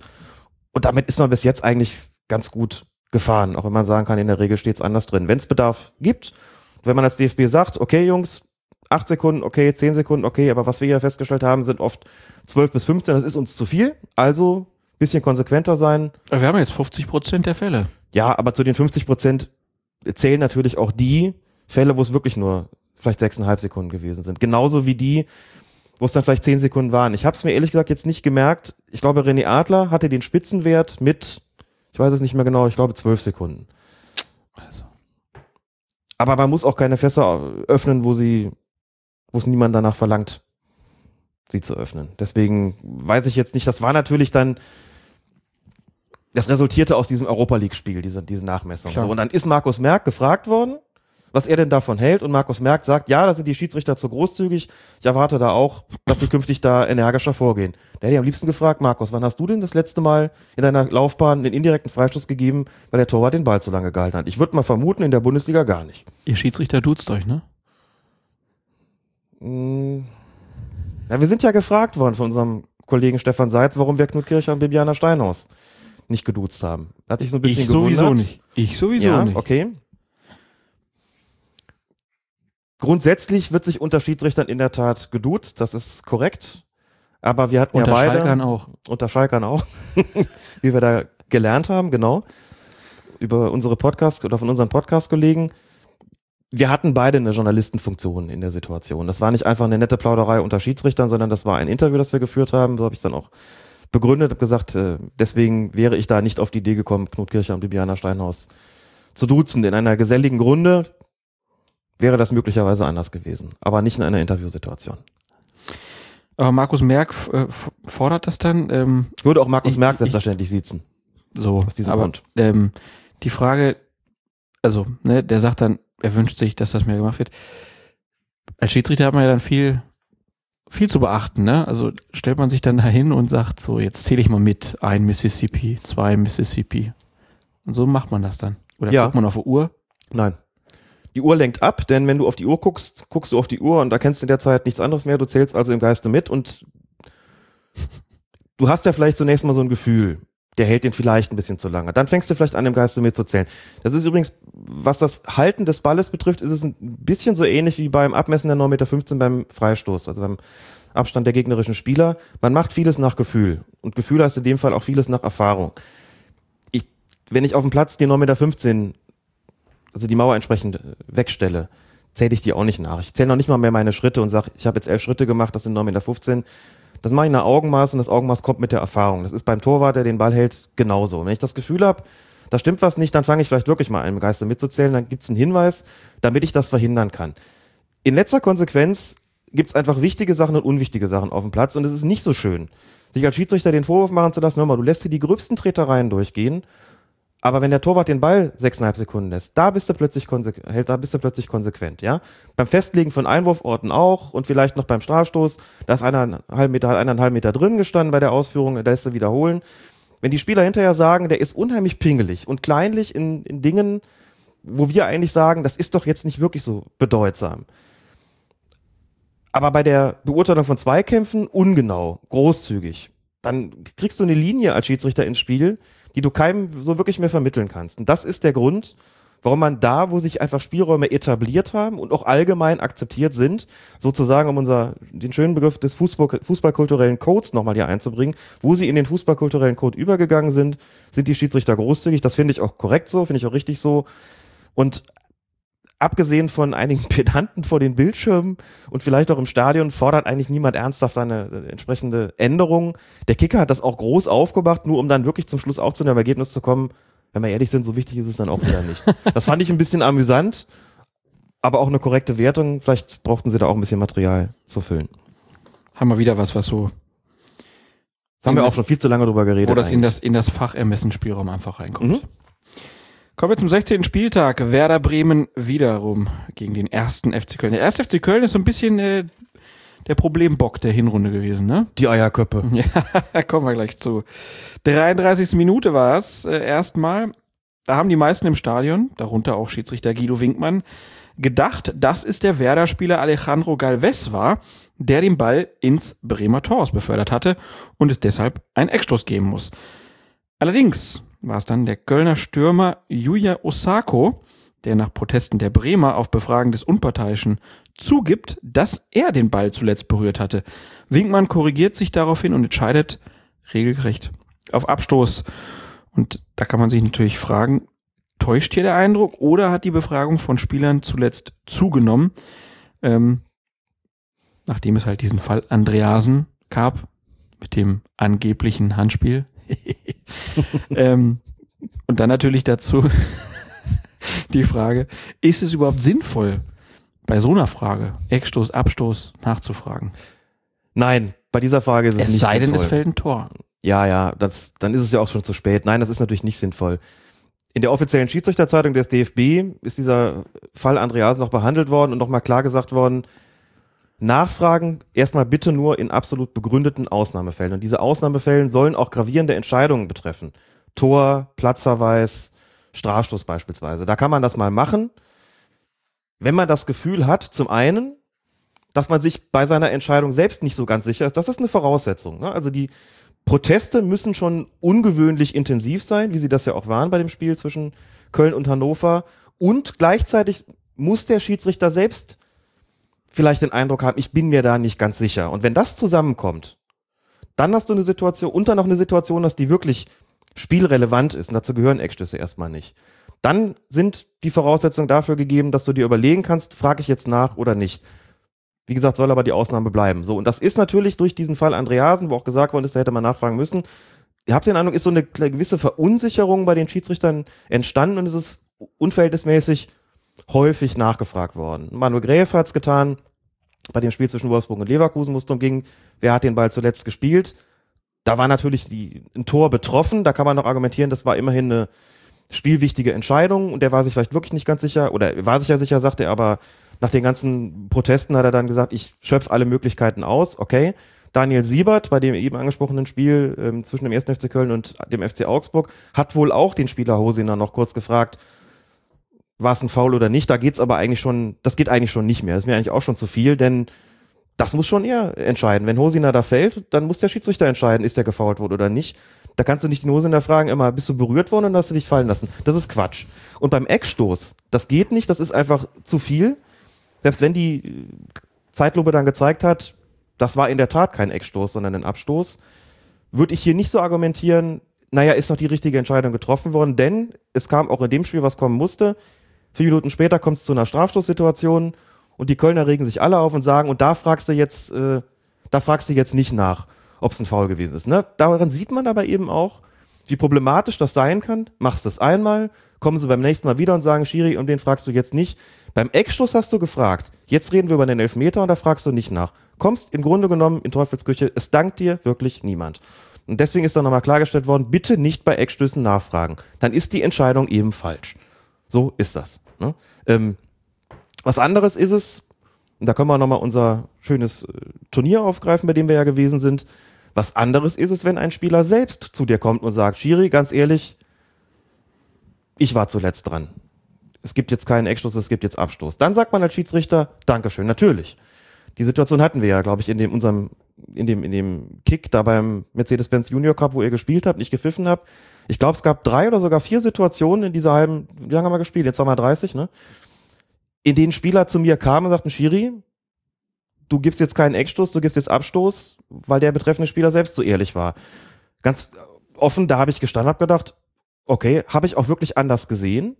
Aber wenn jemand zu mir kommt und auf den eigenen Vorteil verzichtet, dann entscheide ich natürlich nicht anders. Drei Fehlentscheidungen Ja. von dir mussten korrigiert werden, ne? Oder sogar vier. Ja, die, gut. Hab ich korrigiert, weil Spieler so ehrlich waren zu sagen, also wie- ich- in mindestens zwei Fällen davon würde ich sogar sagen, ich glaube, da traue ich eigentlich sogar eher meiner eigenen Beobachtung, aber ich würde trotzdem nicht anders entscheiden. Ja. Der verzichtet ja auf den Vorteil. Warum soll ich es dann durchsetzen? Sagen, Alter, Schiri, der gibt's doch schon zu und du setzt es trotzdem durch. Macht man nicht. Also dann soll man es natürlich auch annehmen, das ist ganz klar. Aber die Befragerei muss da wirklich bitte ein Ende haben und hat's seitdem, glaube ich, auch gehabt, weil es dann irgendwann nicht mehr im Sinne des Erfinders ist. Aber beim Strafstoß hast du gehört, da kann man mal nachfragen, ne? Fürs nächste Mal. Wenn ich wieder mal angeblich gefault habe. Aber das haben wir ja geklärt. Du hast jetzt eben schon gesagt, es gab dann noch diese Strafraumsituation ähm, bei dem Spiel, wo sich die Kölner wieder benachteiligt fühlten, dann, weil nicht nachgefragt wurde. Und in der Halbzeitpause wird Kölns Geschäftsführer Jörg Schmatke dann von Guido Winkmann auf die Tribüne verbannt, weil er das Schiri-Gespann als Eierköppe bezeichnet hat.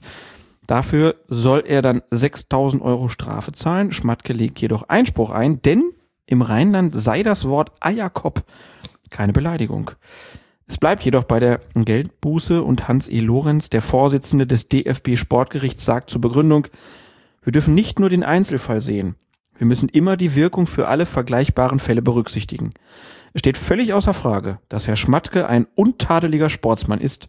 Von uns aus hätte niemand etwas dagegen, wenn die Schiedsrichter sowas überhören. Aber wenn es gemeldet ist, müssen wir ran, ob wir wollen oder nicht. Die 6000 Euro sind an der unteren Grenze. So, Alex, du Eierkopf. Ich wusste nicht, dass das kein Schimpfwort ist. Du bist ja auch ein Immi. ja, aber ich wohne jetzt auch schon seit über zehn Jahren in Köln und mich hat noch nie einer einen Eierkopf ge Da wird's ja mal Ziehen. Zeit. Ja, nee, ich war zuerst da, du bist der Eierkopf. Aber gerade Schmatke, ne, mit seiner Kopfform. Egal. Jetzt bei so einer Nummer, hätten die das überhören sollen? Das weiß ich nicht. Ich war ja nicht dabei. Und das genau ist auch der Punkt. Die Bezeichnung an sich spielt eben nicht die alleine ausschlaggebende Rolle. Kommt dann auch auf die Mimik an, Natürlich. die Stimme, Lautstärke Ja. und so weiter und so fort. Man könnte annehmen, dass hier jemand besonders dünnhäutig gewesen ist. Könnte man annehmen. Könnte aber auch einfach annehmen, dass die da auf dem Weg in die Kabine sind und der Schmatke, den das hinterherruft, in einem aggressiven Ton, dass vollkommen klar ist, das sollen jetzt auch alle hören, dass es vielleicht gar nicht direkt zu denen sagt, sondern so, dass sie es eben nur mitbekommen sollen. Das sind Dinge, die man berücksichtigen muss.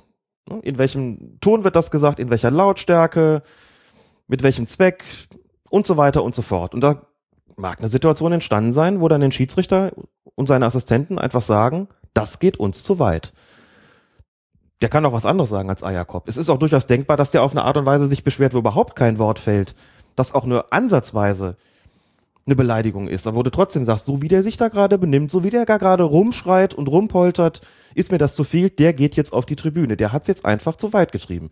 Da muss nicht erst eine Beleidigung kommen und das ist wichtig und deswegen hat Hans E. Lorenz auch vollkommen zu Recht gesagt, aus meiner Sicht, wir dürfen hier eben nicht nur den Einzelfall sehen, sondern müssen die Wirkung für alle vergleichbaren Fälle berücksichtigen, was ja auch bedeutet, wenn die den da freisprechen, dann geht der Nächste hin und im Amateurfußball und nennt das Schiedsrichtergespann Eierköpfe und sagt, was wollt ihr? Der Schmatke ist dafür freigesprochen worden. ja, aber so funktioniert das nun mal.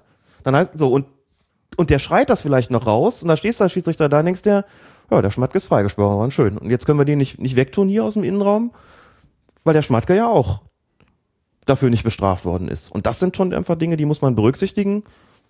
Und deswegen denke ich, das ist hier schon zu Recht so vollzogen worden.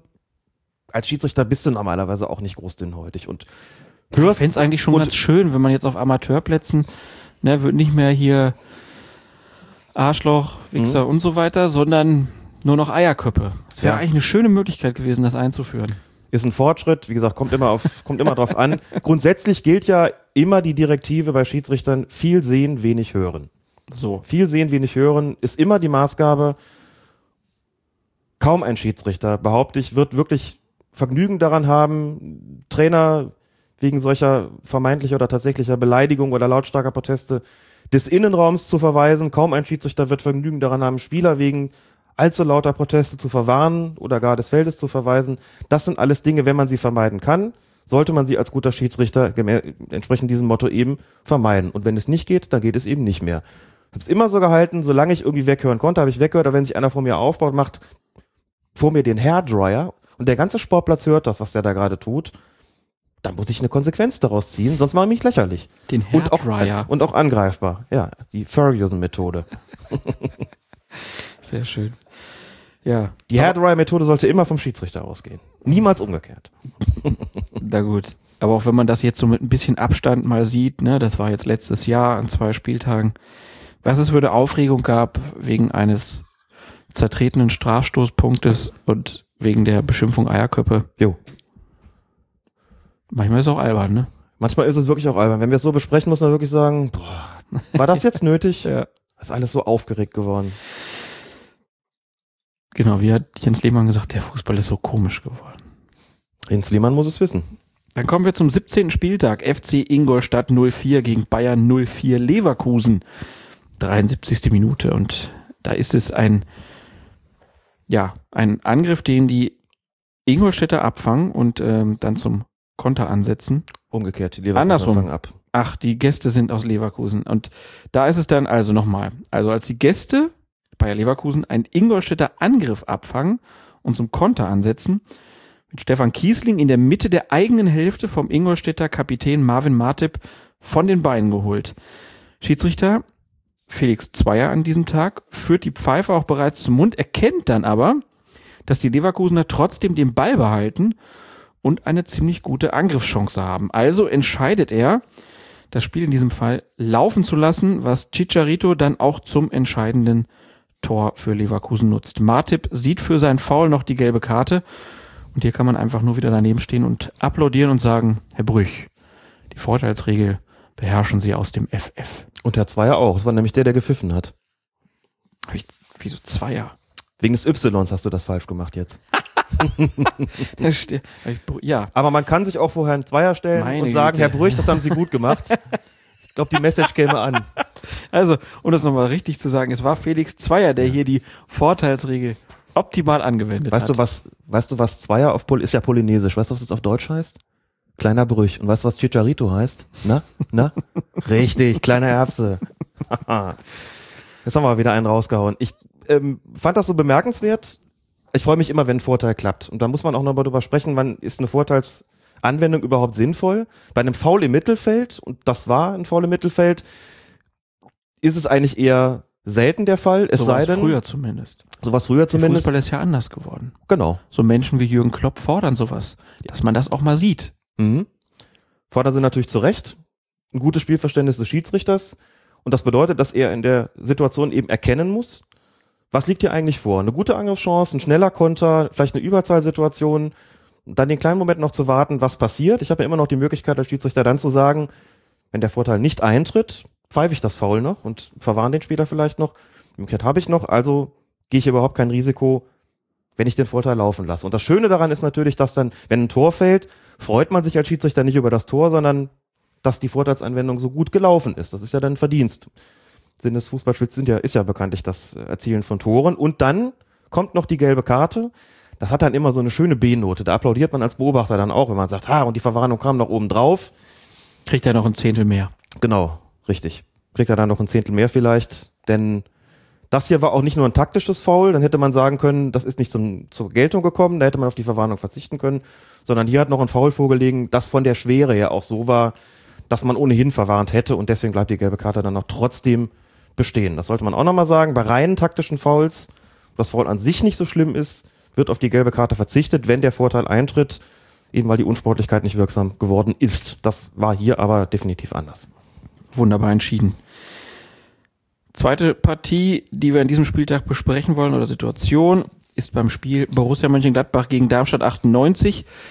Und in der 37. Minute ist, ist ein Konter der Gladbacher und Peter Niemeyer stellt dem Gladbacher Granit Xhaka abseits des Balles einen Ball und bringt ihn dadurch ins Stolpern. Und der Schweizer revanchiert sich dafür mit einem Tritt in die Beine des Darmstädters.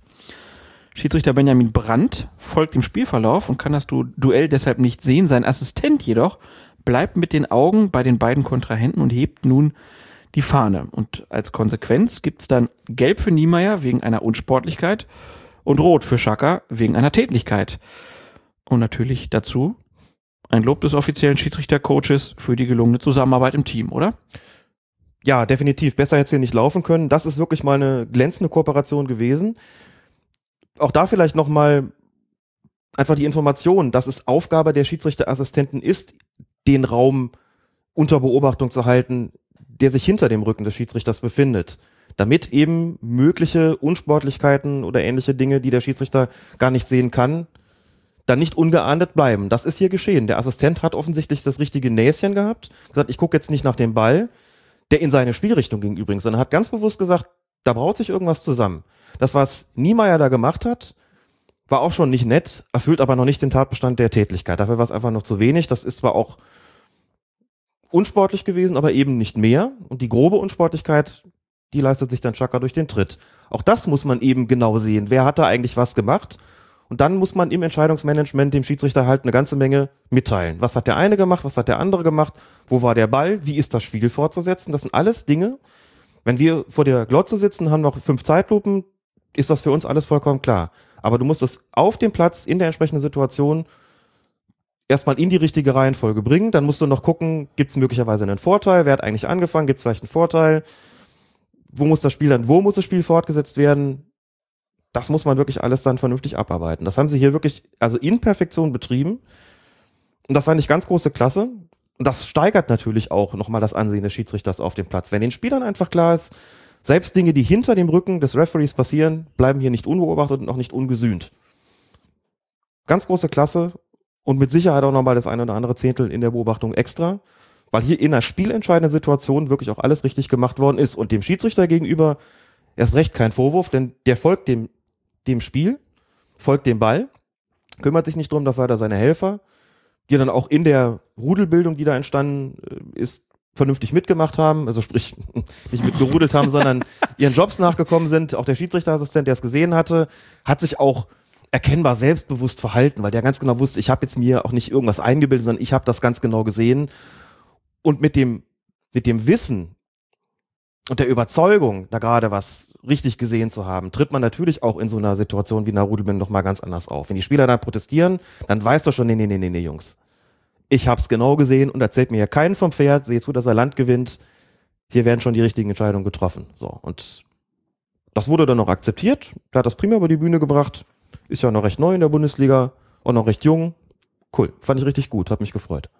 Gratulation an Benjamin Brandt und sein Team. Dann kommen wir jetzt zum gerade letzten Spieltag, am letzten Wochenende, 18. Spieltag, und da war es die Freitagabendpartie, die die Rückrunde eingeläutet hat. Hamburger SV und Bayern München im Duell und in der 36. Minute wird bei einem Konter der Bayern Robert Lewandowski im Mittelfeld gefault. Philipp Lahm kommt jedoch in Ballbesitz und schlägt einen weiten Pass auf Thomas Müller, der vom Hamburger Teuter René Adler im Strafraum schließlich unsanft und außerdem regelwidrig natürlich gebremst wird. Adler, der sieht dann für sein Einsteigen die gelbe Karte und die Bayern, die bekommen einen Strafstoß. Und um es nochmal klar zu sagen, dass es vor dem Foul den Torschuss gegeben hat, spielt keine Rolle. Trotzdem gibt es in solchen Situationen aber trotzdem immer wieder Diskussionen. Also wir haben das hier ja schon mal irgendwie auch früher gefordert gehabt, dass wir gesagt haben, warum wird denn so oft nicht gepfiffen, wenn einer geschossen hat und wird hinterher noch abgeräumt. Ähm, und hier passiert's mal und dann ist die Aufregung dann doch wieder groß. Also aus meiner Sicht habe ich gedacht, so, hier wurde die Regel konsequent und richtig angewendet, weil kann ja nicht sein, dass der Adler den einfach von Beinen holt. War möglicherweise auch die Schwere des Fouls, die den Klar. Schiedsrichter ganz besonders Genau. dazu animiert hat, hier noch zu pfeifen. Ich habe mich gefragt, warum es solche Proteste gegeben hat von den Hamburger Spielern. Wurde dann aufgeklärt, dass das möglicherweise daran gelegen haben könnte, dass das Foul an der Strafraumgrenze stattgefunden hat. Und die Hamburger Spieler den Schiedsrichter versucht haben, davon zu überzeugen, dass es außerhalb war, dass es also nur einen direkten Freistoß gibt und keinen Strafstoß. Aber zurück zu der Frage, warum gibt es da immer mal wieder Ungewissheiten, Unklarheiten über die Frage, wie ist das, wenn der schon abgeschlossen ist? Kann danach noch gepfiffen werden, ja oder nein? Dass es darüber immer mal wieder Streit gibt oder, das, oder, oder Aufregung gibt, mag dann auch eben daran liegen, dass die Schiedsrichter das oft nicht, nicht einheitlich genug geregelt haben. Heinz Kampka hat uns nochmal darauf aufmerksam gemacht, da gab es ja diese Diskussion, da in der vergangenen Saison, Freiburg gegen Hertha BSC, es gibt einen Torschuss von Ronny, glaube ich, da wird, der wird praktisch Sekundenbruchteil nach dem Torschuss, wird der abgeräumt, Florian Mayer gibt noch den Freistoß, der Freistoß wird verwandelt, das Tor fällt und Christian Streich anschließend in der Pressekonferenz sagt, kann doch nicht sein, war doch Vorteil. So, da gibt es aber eben keinen Vorteil. Und deswegen muss es hier den Strafstoß entsprechend auch noch geben. Und wenn das immer konsequent umgesetzt würde, gäbe es diese Diskussion, glaube ich, auch nicht. Man muss sich ja nur überlegen, verlegt das Ganze mal irgendwie 30 Meter weiter nach hinten, spielt einer im Mittelfeld den Ball ab und wird anschließend abgeräumt. Ja, natürlich pfeifst du da. Und niemanden wundert's. Also beim Torschuss, warum sollte es da anders sein? Solange der Ball noch im Spiel ist. Das ist wichtig. Ne? Klar, wenn der, was jetzt hier lange nicht der Fall ist, wenn der Ball schon im Aus ist und es kommt dann erst zum Kontakt, kann es natürlich keinen Freistoß oder Strafstoß mehr geben. Dann ist der Ball ja nicht mehr im Spiel. War er hier aber. Also gab es nur diese eine Konsequenz. Und wir haben es ja nochmal mit reingenommen, um das auch nochmal deutlich zu machen. Ob da abgeschlossen worden ist oder nicht, spielt keine Rolle. Und es gibt immer noch viel zu viele Fälle, meine ich, wo abgeschlossen wird. Es kommt danach zu einem Foulspiel. Es gibt keinen Strafstoß und es regt sich kurioserweise auch niemand drüber auf. So nach dem Motto, ja gut, war dann halt so. Was ich in die eine wie in die andere Richtung ehrlich gesagt nicht verstehen kann. Aber gut. Hier ist auf jeden Fall eine richtige Entscheidung getroffen worden und, da, auch das möchte ich nochmal sagen, wieder Felix Zweier mit einer glänzenden Vorteilsauslegung. Genau schon wie bei Ingolstadt gegen Leverkusen, war eine ganz ähnliche Situation. Auch mit dem gleichen Ausgang. Tor nämlich. Glänzend gesehen, auch da gibt es sicherlich den einen oder anderen Schiedsrichter, der dazu neigt, dann auch zu pfeifen bei dem Foul im Mittelfeld, aber der sieht auch schneller Konter. Es ist Bayern und handelt dann dementsprechend. Also Es ist Bayern.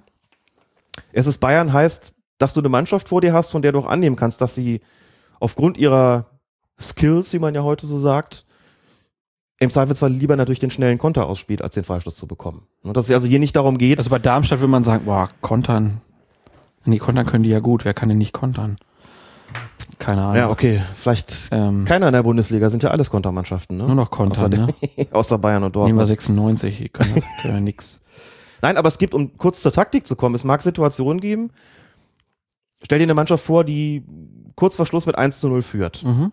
So, jetzt bei einem Konter, das ist vielleicht nicht so ein richtiges Beispiel, aber es gibt vielleicht andere Situationen, wo du sagst, du merkst schon, dass es der Mannschaft darum geht, den Vorsprung über die Zeit zu bringen, zu verwalten. Da gibt es Situationen, wo die Mannschaft den Vorteil gar nicht haben will. Weil sie sagt, wenn der Schiedsrichter jetzt pfeift und uns einen Freistoß gibt, gewinnen wir dadurch mehr Zeit. Also hätten wir lieber den Freistoßpfiff als den, den, den Vorteil, als den Ballbesitz. Okay. Das gibt schon Situationen, wo du als Schiedsrichter sagst, wenn ich denen jetzt den Freistoß gebe, dann tue ich denen sozusagen den größeren Gefallen. Kannst auch argumentieren, nö, das geht hier Immer. um Fußball, es Genau. geht hier um Vorteil. Würde ich Die sollen ja auch keine Zeit gewinnen. Es geht einfach darum, woraus resultiert hier die größtmögliche Chance. Ja. Also auch das sind Dinge, über die man diskutieren kann. Was ist denn hier eher im Sinne des Fußballs? Der einen Mannschaft sozusagen äh, dann, dann zu, in die Karten zu spielen? Ich sage, nö, eher nicht. Da sagst du, ja, im Fußball geht es um Tore und wenn die einen Vorteil haben, dann haben sie einen Vorteil. Dann sollen sie auch spielen. Genau. Dass sie den nicht wollen, ihr Problem. Ja? So sehe ich's.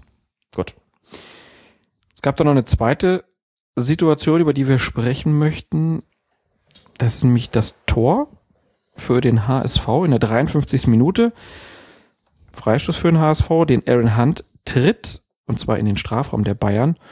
Und dort gehen dann Pierre-Michel Lasogga und Xabi Alonso zum Ball, den aber im Endeffekt gar keiner berührt hat. Also Lasogga jubelt, als ob er das Tor gemacht hätte und Xabi Alonso guckt so, als ähm, ob er den gemacht hätte, also so traurig. Also auf jeden Fall, der Ball ist im Tor und Lasogga stand beim Freistoß minimalst im Abseits, was dem Schiedsrichterassistenten, ich glaube, man kann ihm das in dieser Situation verzeihen, Ja. entgangen ist.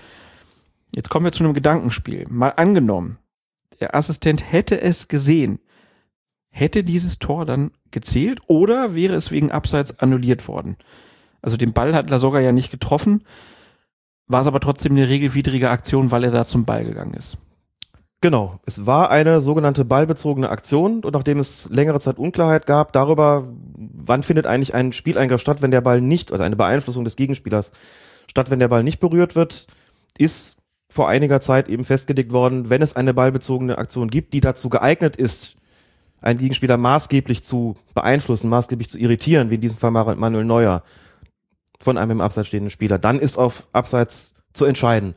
Das war hier der Fall, der geht dahin, das beeinflusst Manuel Neuer in seiner Entscheidung, in seiner Reaktion. Insofern hätte der Assistent das erkannt, dann wäre eine Abseitsfahne fällig gewesen. Dass er es nicht gesehen hat, null Vorwurf, hast du ja schon gesagt. Das war tatsächlich hauchzart, Millimeter, vielleicht Zentimeter und auch erst durch Standbild und die übliche Linie einwandfrei oder pff, einwandfrei ist auch schon ein großes Wort, zu erkennen, dass das der Abseits gewesen sein könnte. Hauchzart. Hauchzart. Woran du wieder denkst. Bitte? Du Ferkel. Ich habe nein. Nein, natürlich hast du nicht, klar. Ich habe an Frischkäse gedacht, den man Mm, streichzart, ja, ja. hauchzart über den über das Brot schmiert. Mhm. Belegst deine Brote mit hau als Hauchzart mit Streich mit äh, Streichkäse mit so. Mhm. Mhm. Na gut. Na sicher. Studer immer drauf, als ob es keinen Morgen gäbe. Viel hilft viel. Kommen wir nach Ingolstadt. Die haben gegen Mainz 05 gespielt. Und in der 19. Minute ist der Mainzer Gaeton Bussmann, der nach einem Lattentreffer der Gastgeber mit der Hand zum Ball geht und die Kugel regelrecht mitnimmt. Doch Schiedsrichter Florian Mayer erkennt darin keine Absicht und lässt weiterspielen. Da wäre doch aber ein Elfmeterpfiff dringend nötig gewesen, oder? Ja, wäre es. Das war klassisch. Die Hand geht zum Ball. So die Mutter aller Begründung dafür, warum ein Handspiel absichtlich ist. Ich glaube, das war für Florian Mayer einfach schwer zu sehen aufgrund seines Stellungsspiels. Deswegen hat er das gar nicht erkannt. Hätte er es gesehen, dann wäre wohl ein Strafstoß für vier fällig gewesen, in der Tat. Die Mutter aller Begründung. Spiel designen. Muss doch jetzt noch mal an den guten alten Wolf-Dieter Eilenfelder denken. Ich Schiedsrichter ist Designer des Spiels. Er muss, er muss. Großartig. Es gab dann aber in der 40. Minute noch einen Strafstoß für Ingolstadt, obwohl sich der Mainzer Verteidiger Stefan Bell, als der Ball aus kürzester Distanz auf ihn zukommt, wegdreht und die Arme dabei eng an den Körper zieht. Also eigentlich alles unternimmt, um ein, um kein Handspiel zu begehen. Ja, wird er dann trotzdem getroffen und es gibt dann den Elfmeterpfiff von Florian Mayer. Unglücklich, oder? Ja, unglücklich. Hat auch einen Moment gewartet, wohl noch, um sich mit seinem Assistenten zu verständigen. Dann gibt's den Strafstoßpfiff. Unglücklich deshalb, weil er gut gestanden hat, weil es durchaus auch erkennbar war. Ich meine, das Problem besteht in solchen Situationen immer darum, darin, wenn der Ball dann kommt und die Hand trifft, dann macht das was mit der Hand oder dem Arm. Die werden irgendwie so ein bisschen weggeschleudert und in dem Fall sieht, hat es, sah es für ihn wahrscheinlich so aus, als ob der die Arme vor den Körper gezogen hätte, um den Ball regelrecht so ein bisschen, ja, regelrecht wegzupritschen, so ein bisschen wie im, wie im Volleyball. Dabei, ich meine, wo soll der mit seinen Armen hin? Erstens dreht er sich weg. Das ist ein Kriterium, bei der Frage Absicht oder nicht, ist es ein Kriterium, das man normalerweise so auslegt, dass man keine Absicht unterstellt. Vom Ball wegdrehen, immer eher keine Absicht, zum Ball hindrehen, immer eher Absicht. Das ist schon mal ganz wichtig. Und dann, klar, zieht er die Arme so ein bisschen hoch, aber eben an den Körper, um auch klar zu machen, hier, ich, ich will nicht. Ich versuche meine Arme aus dem Weg zu nehmen und irgendwo muss er sie dann nur mal hintun. So, mhm. und dann kommt es zu dem Kontakt. Das ist das Gefühl, so damit ist vielleicht auch so eine Bewegung zum Ball gemacht worden. Also einfach mal deutlich zu machen, das ist aus der Situation in der Realgeschwindigkeit heraus für einen Schiedsrichter eben auch oft schwer zu erkennen, was da gerade passiert. Daher auch die Kriterien sicher eine unglückliche Entscheidung. Das kann man sagen, gut, in der einen Situation hätte er geben sollen, hat er nicht gegeben, in der anderen Situation war es genau umgekehrt, gleicht sich irgendwie aus. Allerdings muss man auch sagen, wir sind hier nicht bei wahrer Tabelle und hier bleiben, äh, das sind zwei Schiedsrichterfehler gewesen. Als Schiedsrichter gehst du nicht raus und sagst, naja gut, wenigstens einer von beiden hat gestimmt. Ne? Insofern eins und eins ist zwei und nicht, es ist nicht Minus mal Minus, äh, nein, falsch. Es ist nicht null, sondern es sind zwei. Grundrechenarten kann ich also auch nicht. Mist. ja, auf jeden Fall, da stand Florian Mayer ordentlich im Blickpunkt dieser Partie. Nächstes Spiel, was wir auf der Liste haben, ist Eintracht Frankfurt gegen den VfL Wolfsburg, Schiedsrichter Knut Kircher. Und in der achten Minute will Julian Raxler im Frankfurter Strafraum den Ball am herbeigeeilten Stefan Eigner vorbeilegen. Die Kugel trifft Eigners Knie, dann trifft Eigners Grätsche Draxler und Schiedsrichter Knut Kircher. Kircher lässt dann weiterspielen. Kann man hier in diesem Fall davon sprechen, dass Eigner zuerst den Ball gespielt hat, die Entscheidung also korrekt war, oder hätte es nicht eigentlich einen Strafstoß geben müssen aus deiner Sicht? Wenn tatsächlich zuerst eine Ballberührung stattfindet, neutral formuliert, und es dann zum Kontakt kommt, kann man sich natürlich immer fragen, was war hier zuerst und was, was müssen wir entscheiden? Es gibt auch Situationen, wo der Spieler mit derartigem Körpereinsatz in einen Zweikampf geht, dass du sagst, wenn der Ball hier gespielt wird, ist das eher ein Zufallsprodukt gewesen. In diese Richtung geht das hier für mich, zumal man sagen muss, der hat den Ball gar nicht selbst aktiv mit dem Knie gespielt, sondern der Ball ist ihm gegen das Knie geschossen worden. Insofern findet hier schon zuerst ein Ballkontakt statt. Es ist aber nicht das, was damit gemeint ist, da wurde zuerst klar der Ball gespielt. Das war eher ein Zufallsprodukt. Und der, die ganze Bewegung von Eigner, die ganze Aktion von ihm geht klar gegen den Mann. Der Ball war einfach weg. Wenn er den spielen wollte, dann ist er da einfach zu spät gekommen. Klassisch zu spät gekommen. Bin mir aber relativ sicher, dass Knut Kircher, der sehr gut stand, sehr nah dabei stand, hier eben wahrgenommen hat, da hat es diesen Kontakt gegeben. So ist das eben manchmal auf dem Platz in der Realgeschwindigkeit. Du siehst irgendwie, da kommt ein Ballkontakt zustande.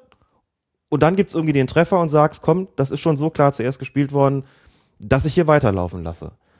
Dann sieht man es nochmal und stellt fest, Ball gespielt, völliges Zufallsprodukt, da konnte er gar nichts für, das ist einfach angeschossen worden. Die Grätsche rustikal in die Knochen des Gegenspielers, dass der Draxler gerne mal auch hoch und weit abhebt, sei allerdings auch gesagt, womit er sich im Zweifelsfall so manches Strafstoßes, glaube ich, dann auch beraubt weil das einfach immer unheimlich spektakulär war oder oft unheimlich spektakulär bei ihm aussieht, dass man Schiedsrichter sagt, aber halt auch mal sehr bisschen schnell, viel ne? gemacht. Ja. Auch war, natürlich. Weiß ja. ich nicht. Echt, den Draxler hast du so? Ich kann mich schon so an, ja, Okay. an zwei, drei Situationen erinnern, wo es teilweise auch Strafschüsse gab. Ich dachte, boah, ist schon auch arg spektakulär.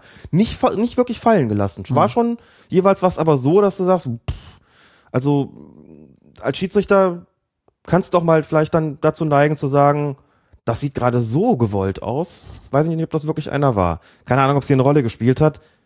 Denke, ein Strafstoß wäre hier angemessen gewesen. Angemessener als weiterspielen zu lassen, ja. Gab's aber nicht. Hm, ärgerlich. Ja, dann kommen wir zum Spiel Schalke 04 gegen Werder Bremen. Da passierte was in der 36. Minute.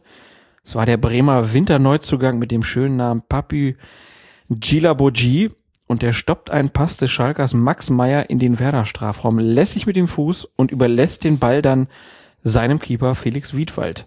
Der läuft dann erst ein paar Schritte und nimmt den Ball schließlich in die Hand, um sie abzuschlagen. Schiedsrichter an dem Tag war Christian Dingert. Der hat aber nicht eingegriffen. Hätte aber tun sollen, oder? Mhm. Kuriose aber- Situation. So vielen ist das gar nicht aufgefallen, hatte ich das Gefühl. Da hatte ich einen gegenteiligen Eindruck. Das Rumoren im Stadion war vernehmlich. Ja? Ja, es gab, Ja gut, im Stadion, aber ich Ja. hatte so in die, die mediale Aufregung drumrum war nein, dann gar nicht gab so. es nicht. Das haben wir mal eine Situation, wo wir was aufgreifen, was letztlich kein Aufreger in den Medien war. Ehrlich gesagt, wir sind durch einen, äh, jemand auf Twitter darauf aufmerksam Ja. gemacht worden, der gesagt hat, könnt ihr bitte mal gucken. Dann habe ich mir das angeschaut. Du siehst auch, oder du hörst auch den, den Kommentator, der sagt, ah, war das ein Rückpass? Hm, weiß man jetzt nicht so genau. Publikum reagiert empört. Sagt, was ist kein Rückpass oder was? Also reagiert im Grunde genommen, muss man sagen, fachkundig, denn Naja, hier aber, aber halt nur die Bremer, ne? So viele werden das auf Schalke ja nicht gewesen sein. nur die äh, Ja, Quatsch, die Schalker. Ja, richtig, Genau, war ein nee, nee, die ja, Schalker. Ja. Das Ja. Lustige daran war, dass man deswegen, auch deswegen haben wir es nochmal reingenommen, gepfiffen werden muss in solchen Situationen nicht nur, wenn der Ball dem Torwart direkt zugespielt wird, sondern auch dann, wenn ich den Ball kontrolliert am Fuß habe und lasse ihn quasi liegen und der Torwart kommt und nimmt ihn auf. Mhm. Das wird dem Zuspiel, dem kontrollierten Zuspiel mit dem Fuß gleichgestellt. Genau das ist hier passiert. Denn also quasi nicht dem in die Arme gespielt, sondern einfach ne, abgelaufen, liegen lassen, Torwart kommt, nimmt den Ball auf. Ganz klarer indirekter Freistoß, muss man überhaupt nicht drüber diskutieren. Ich glaube, dass der Schiedsrichter hier möglicherweise überrascht gewesen ist äh, davon, weil das Vergehen so selten geworden ist. Es kommt so selten vor, dass es dieses kontrollierte Zuspiel gibt. Das, das wissen ja alle und deswegen macht es normalerweise auch keiner mehr falsch. Ich weiß nicht, was, was Felix Wiedwald hier im Kopf gehabt hat, denn das muss dem eigentlich klar gewesen sein. Und umgekehrt war der Schiedsrichter dann vielleicht einen Moment und die Assistenten auch einen Moment unkonzentriert und sich irgendwie gar nicht also weil es auch so normal weitergeht, es gibt auch keine Proteste so, ne? Du hast keine Indikatoren im Grunde genommen, außer der Reaktion des Publikums, interessanterweise. Keine Indikatoren, dass hier irgendwas Regelwidriges stattgefunden haben könnte. Und er lässt so laufen. Und ich bin mir auch relativ sicher, dass dem wahrscheinlich zwei, drei Sekunden später, als der die Reaktion des Publikums gehört hat, durch den Kopf gegangen ist, warte mal, war da was? Und dann aber irgendwie auch gedacht hat, ist jetzt vorbei, komm, jetzt können wir nicht mehr. Ne? Aber um das nochmal klarzustellen, das fällt schon auch unter das kontrollierte Zuspiel und ist tatsächlich regelwidrig und wäre mit einem indirekten Freistoß zu ahnden gewesen. Kriegt Christian Dingert ein Zehntel abgezogen. Der sonst sehr gut gepfiffen hat, nach dem, was ich von dem Spiel sonst noch gesehen hat. Insofern wollen wir jetzt nicht die eine Kleinigkeit zum Anlass nehmen, den da irgendwie niederzumachen. Das war schon sonst sehr in Ordnung. Gut, wir wollen aber trotzdem mal diese Situation, die wir jetzt haben, ne? Also klar, der erste Spieltag der Rückrunde ist schon gespielt, aber wir wollen mal so ein Zwischenfazit der Hinrunde ziehen, kurz nach der Winterpause. Und ähm, wir wollen noch mal auf dieses Gespräch zurückkommen, was im aktuellen Sportstudio geführt wurde mit Manuel Gräfe, dem Bundesliga-Schiedsrichter. Und ähm, zwar am letzten Hinrundenspieltag hat das stattgefunden. Und dort hat Gräfe ja doch relativ kritische und selbstkritische Töne angeschlagen. Wir starten mal mit Gräfes Kritik. Das ist auch eine mediale Kritik, ähm, beziehungsweise also eine Kritik am Fußballpublikum, sage ich mal. Und da hören wir jetzt erstmal rein. Manuel Gräfe im aktuellen Sportstudio. Und trotzdem gibt es aber nicht, finde ich, anderen Leuten das Recht, äh, so despektierlich und respektlos mit uns umzugehen. Und das hat wirklich äh, gravierende Auswirkungen äh, bis hin zu den Amateurligen, wo es dann Gewalt auf Plätzen gibt. Äh, oder auch bis hin zum Schulhof, äh, weil die Fußballer sind heutzutage Vorbilder, die Trainer sind Vorbilder, die Manager sind Vorbilder. Und ich finde, es ist so in den letzten 20 Jahren eigentlich immer besser geworden, das Verhältnis zwischen Spieler, Trainer und Manager. Aber so im letzten halben Jahr ähm, hat es vielleicht mal eine kleine Delle gegeben. Wir sind auch im Teil selber dran schuld. Da müssen wir anfangen, jeder Einzelne bei sich besser zu werden, ähm, im System besser zu werden. Aber wir müssen auch äh, fordern dürfen, dass bestimmte Aussagen ein Ende finden sollten, weil manche Sachen waren äh, des Guten zu viel. Was sagst du zu dieser Kritik an der Kritik? Hast du das Gefühl, dass die Schiedsrichter zu Unrecht oder zu hart, zu harsch, zu unwissend kritisiert werden? Das ist jetzt eine rhetorische Frage, oder? Nein. Nein. Na gut, wir hatten ja schon diverse Male drüber gesprochen, auch jetzt in der Hinrunde über solche Geschichten. Da passieren natürlich schon Sachen, von denen man sagen muss, die darf es eigentlich so nicht geben. Und ich finde, das ist auch berechtigt, was Manuel Gräfe da, da sagt. Das ist ja schon mal besser gewesen, das Verhältnis, und hat sich dann so ein bisschen verschlechtert. zuletzt, es ist ja vollkommen in Ordnung, auch sachlich und fachlich zu kritisieren. Es ist vollkommen in Ordnung, auch aus der Emotion heraus sich da mal entsprechend zu äußern. Das gehört dazu. Da ist es nicht zu beanstanden, keine Frage. Aber es gibt schon immer mal wieder auch so Kandidaten, wo man dann sagt, hm, muss das wirklich so sein? Ich denke an Rudi Völler beispielsweise, der dann nach fünf Zeitlupen auch gesehen hat, ja, war doch abseits und dann runterkommt und poltert. Die sich auch teilweise vor der Kamera nicht so äußern, wie ich das irgendwie für sinnvoll erachten würde, mit einem gewissen Abstand zum Spiel. Da würde ich durchaus auch Jörg Schmatke selbst ein bisschen mit ins Gebet nehmen wollen. Untadeliger Sportsmann, wie Hans E. Lorenz sagt, gewiss, gewiss, hat aber gerade in dieser Saison auch bei allem Grund zur Kritik, die es sicherlich immer mal wieder auch gegeben hat, mir das Ganze dann doch ein bisschen arg schlecht gemacht. Also sich dann hinzustellen und zu sagen, wenn es ein Zeugnis gäbe, würde ich Ihnen eine 5 geben oder hat er nicht sogar 5 minus gesagt? Bin mir nicht mehr so ganz sicher, weiß nicht, wie zielführend das wirklich ist. Ist natürlich sein gutes Recht, sowas zu sagen, ist ja nicht der Punkt so. Aber manchmal habe ich so den Eindruck, wird auch von der von Seiten der Spieler, Trainer, Vereinsverantwortlichen nicht das Nötige getan im Verhältnis zu den, zu den Schiedsrichtern. Und da glaube ich, dürfen sie sich auch mal ein bisschen an die eigene Nase fassen, wie Manuel Gräfe das im aktuellen Sportstudio auch getan hat. Denn er hat ja nicht nur Kritik geäußert, er hat auch selbst Kritik geäußert. Und zwar durchaus auf eine bemerkenswerte Art und Weise, wie ich finde. Und zwar auch in einer bemerkenswerten Deutlichkeit. Wir können sicherlich nicht mit der Hinrunde zufrieden sein. Ähm, wir haben uns irgendwie immer reihum abgewechselt, mal mit dem Fehler. Ähm, und das ist natürlich nicht erfreulich. Ähm, gibt dafür verschiedene Gründe. Ähm, aber welche äh, sind das? Uff, wie viel Zeit haben wir? Also, also das heißt ja immer äh, einerseits, also erst einerseits ist die Fernsehtechnik äh, sicherlich besser geworden, dass uns einfach auch mehr Fehler nachgewiesen werden. Ähm, ähm, dann ist das Spiel sicherlich auch schneller geworden. Äh, früher gab es äh, auch mal mentale Ruhephasen. Heute steht man 90 Minuten unter Dauerstrom, man hat einen 160er Puls äh, und muss bis zur 90 Minute hoch konzentriert arbeiten. Es gibt die Balljungen, die Multiball Systems, die das Spiel schneller gemacht haben. Das Gegenpressing, was heutzutage angewandt wird, äh, forciert das Spiel. Ähm, und es gibt sicherlich auch äh, bei uns im Schiedsrichterbereich äh, Gründe, wo wir ansetzen müssen, wo wir sagen müssen, wir sind in manchen Bereichen von professionell einfach noch zu weit weg und Welche halten da vielleicht nicht ganz Schritt. Also erstmal muss man vielleicht, wenn jetzt Leute sich gefragt haben, Multi-Ball System, davon spricht er in diesem O-Ton aus dem aktuellen Sportstudio. So nennt man das, wenn viele Bälle um das Spielfeld bei Balljung verteilt sind. Offensichtlich nennt man das so. Mir war der Begriff auch neu. Multi-Ball System. Sehr gut. Ähm, auch die Selbstkritik ziemlich deutlich. Also wenn man jetzt diese Einschätzung der Schiedsrichterleistung in der Vorrunde sich anguckt durch Gräfe, dann war ja Knut Kircher uns gegenüber durchaus andere Auffassung. Er hat ja gesagt, man sollte das alles nicht so schwarz malen und stattdessen auch in der Öffentlichkeit deutlich hervorheben, dass es auch viel Positives gegeben hat. Wer hat nun recht? Vielleicht ist das eigentlich gar kein Widerspruch zueinander. Vielleicht war Knut Kircher einfach nur klar, dass es so viel Kritik gegeben hat, dass er daraus die Schlussfolgerung gezogen hat. Vielleicht wollen wir dann aber auch mal klar machen, dass wir hier nicht alles, dass hier nicht alles scheiße war, was wir da gepfiffen haben. Uns wird da zu viel Negatives hervorgekehrt. Das mag auch seine Gründe haben. Aber man muss dann vielleicht in der Öffentlichkeit auch mal darauf hinweisen, dass das keine Anfänger sind. Und dass natürlich insbesondere über die Schiedsrichter Fehler gesprochen wird und weniger darüber, was sie gut machen. Manuel Greff hat im Grunde genommen vielleicht nur einen anderen Schwerpunkt gesetzt, aber einen, den ich schon gut finde. Denn man muss schon auch sagen, wenn es nicht gut läuft, und es waren schon einige Dinge einfach dabei, die für Gesprächsstoff gesorgt haben.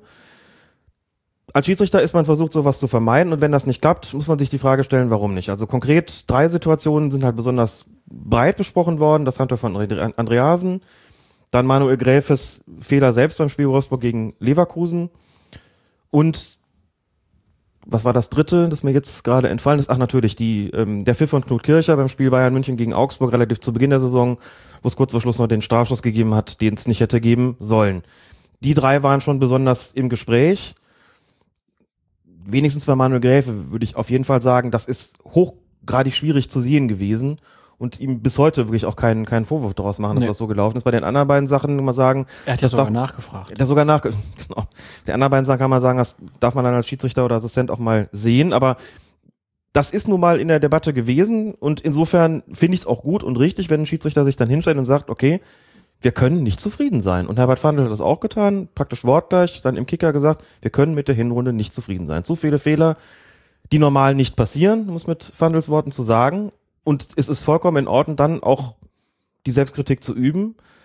Das finde ich auch in Ordnung so. Ich kenne die Zeiten noch ganz gut, 80er Jahre, 90er Jahre, wo, wenn die Schiedsrichter überhaupt mal ein Interview gegeben haben, eigentlich nie groß über Fehler gesprochen worden ist. Wo es eigentlich immer hieß, weiß gar nicht, was ihr habt. So. Schleicht euch, da wird nicht drüber diskutiert und das ist schon natürlich sinnvoll, eine kritische Selbstreflexion vorzunehmen. Das hat Manuel Gräfe getan.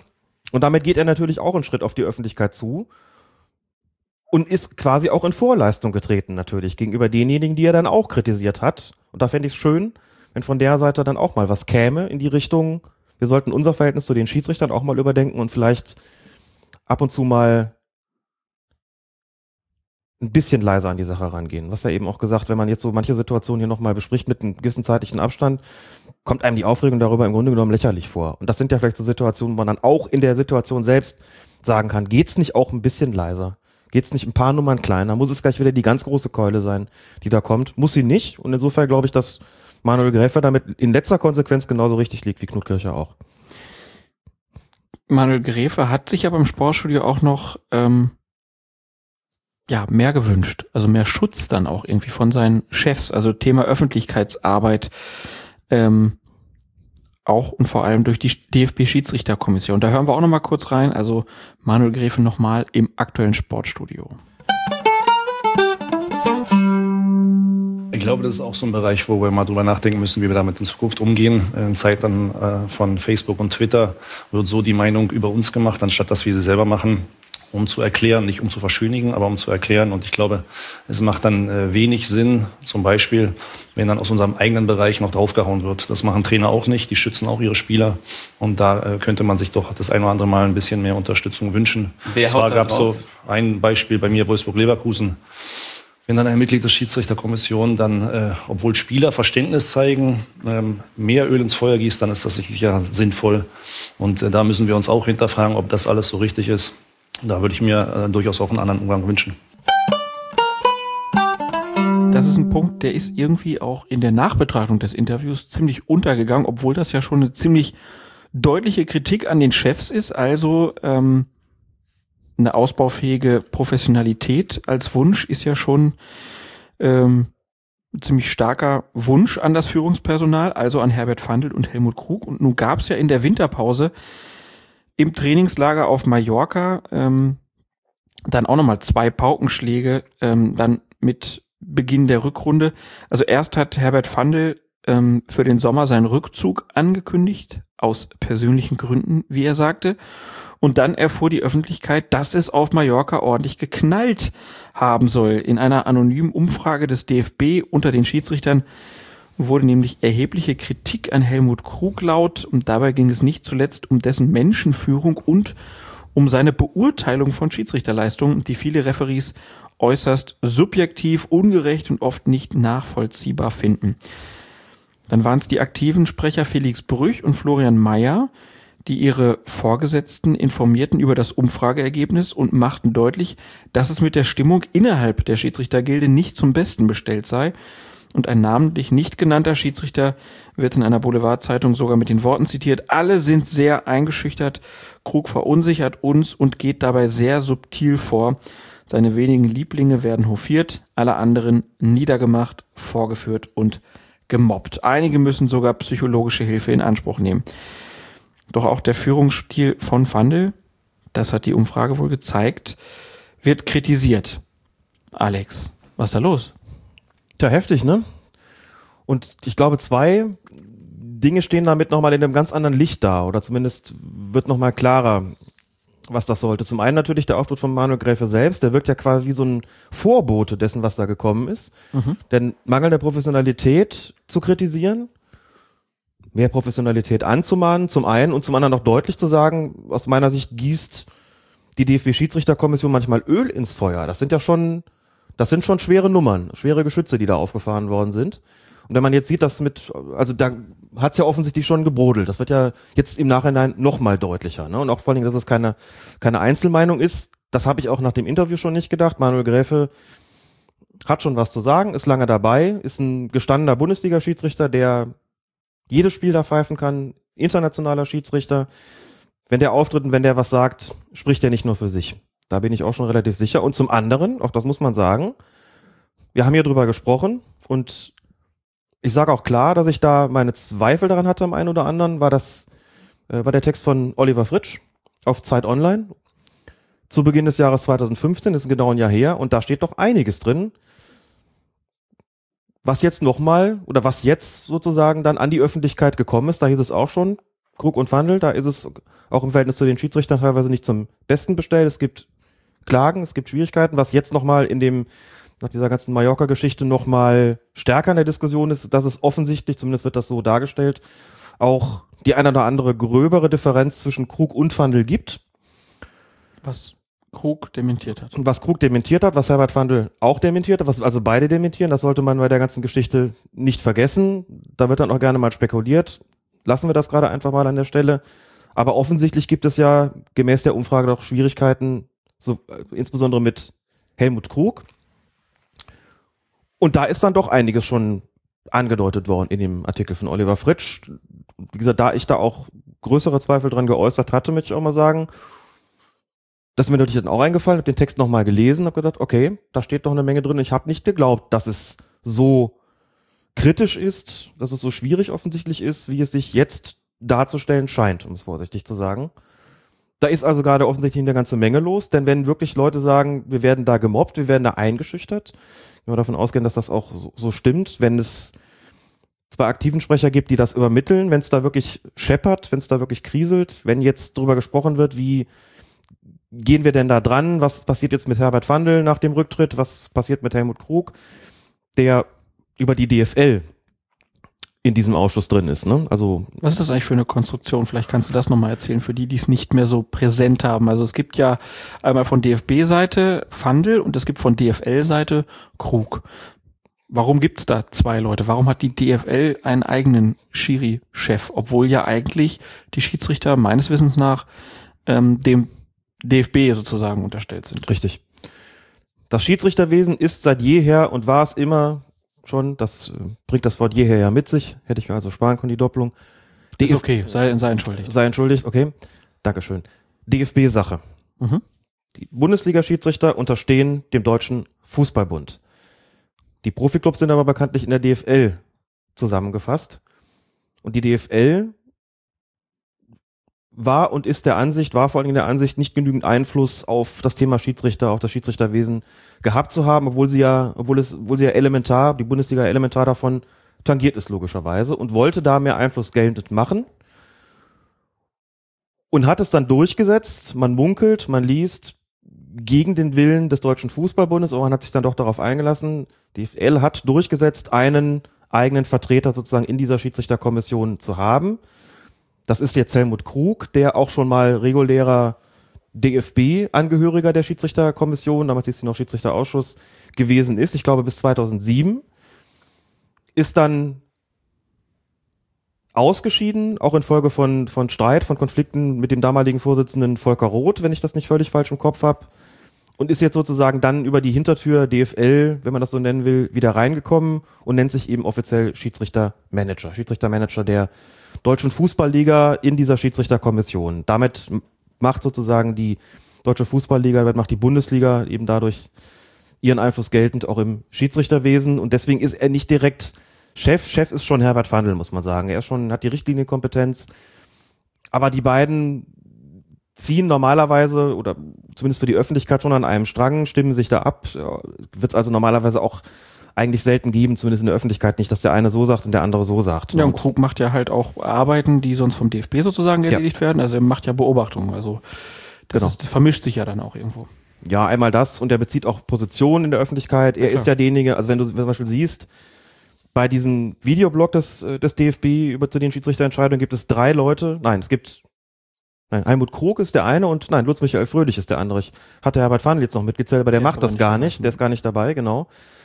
Also die drei sind letzten Endes, die bilden die Spitze eigentlich dieser, dieser Schiedsrichterkommission. Lutz Michael Fröhlich wird immer so ein bisschen vergessen, weil er immer so etwas im Hintergrund wirkt und auch nicht so dieses, Entschuldigung das für das Wort, aber nicht so dieses Alpha-Tier auftreten hat wie die anderen beiden, muss man sagen. Und äh, etwas leisere Töne bevorzugt normalerweise, deswegen wird er da, glaube ich, immer so ein bisschen, fällt immer so ein bisschen hinten runter in der öffentlichen Wahrnehmung, ist aber auch in dieser Spitze damit drin. Aber so erklärt sich diese Konstruktion vor allen Dingen durch diesen von der DFL gewünschten Einfluss auf das Schiedsrichterwesen.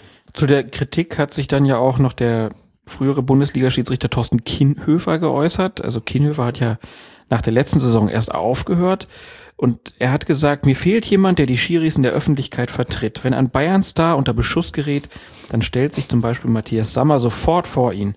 Wer macht das bei den Referees? Da kommt gar nichts.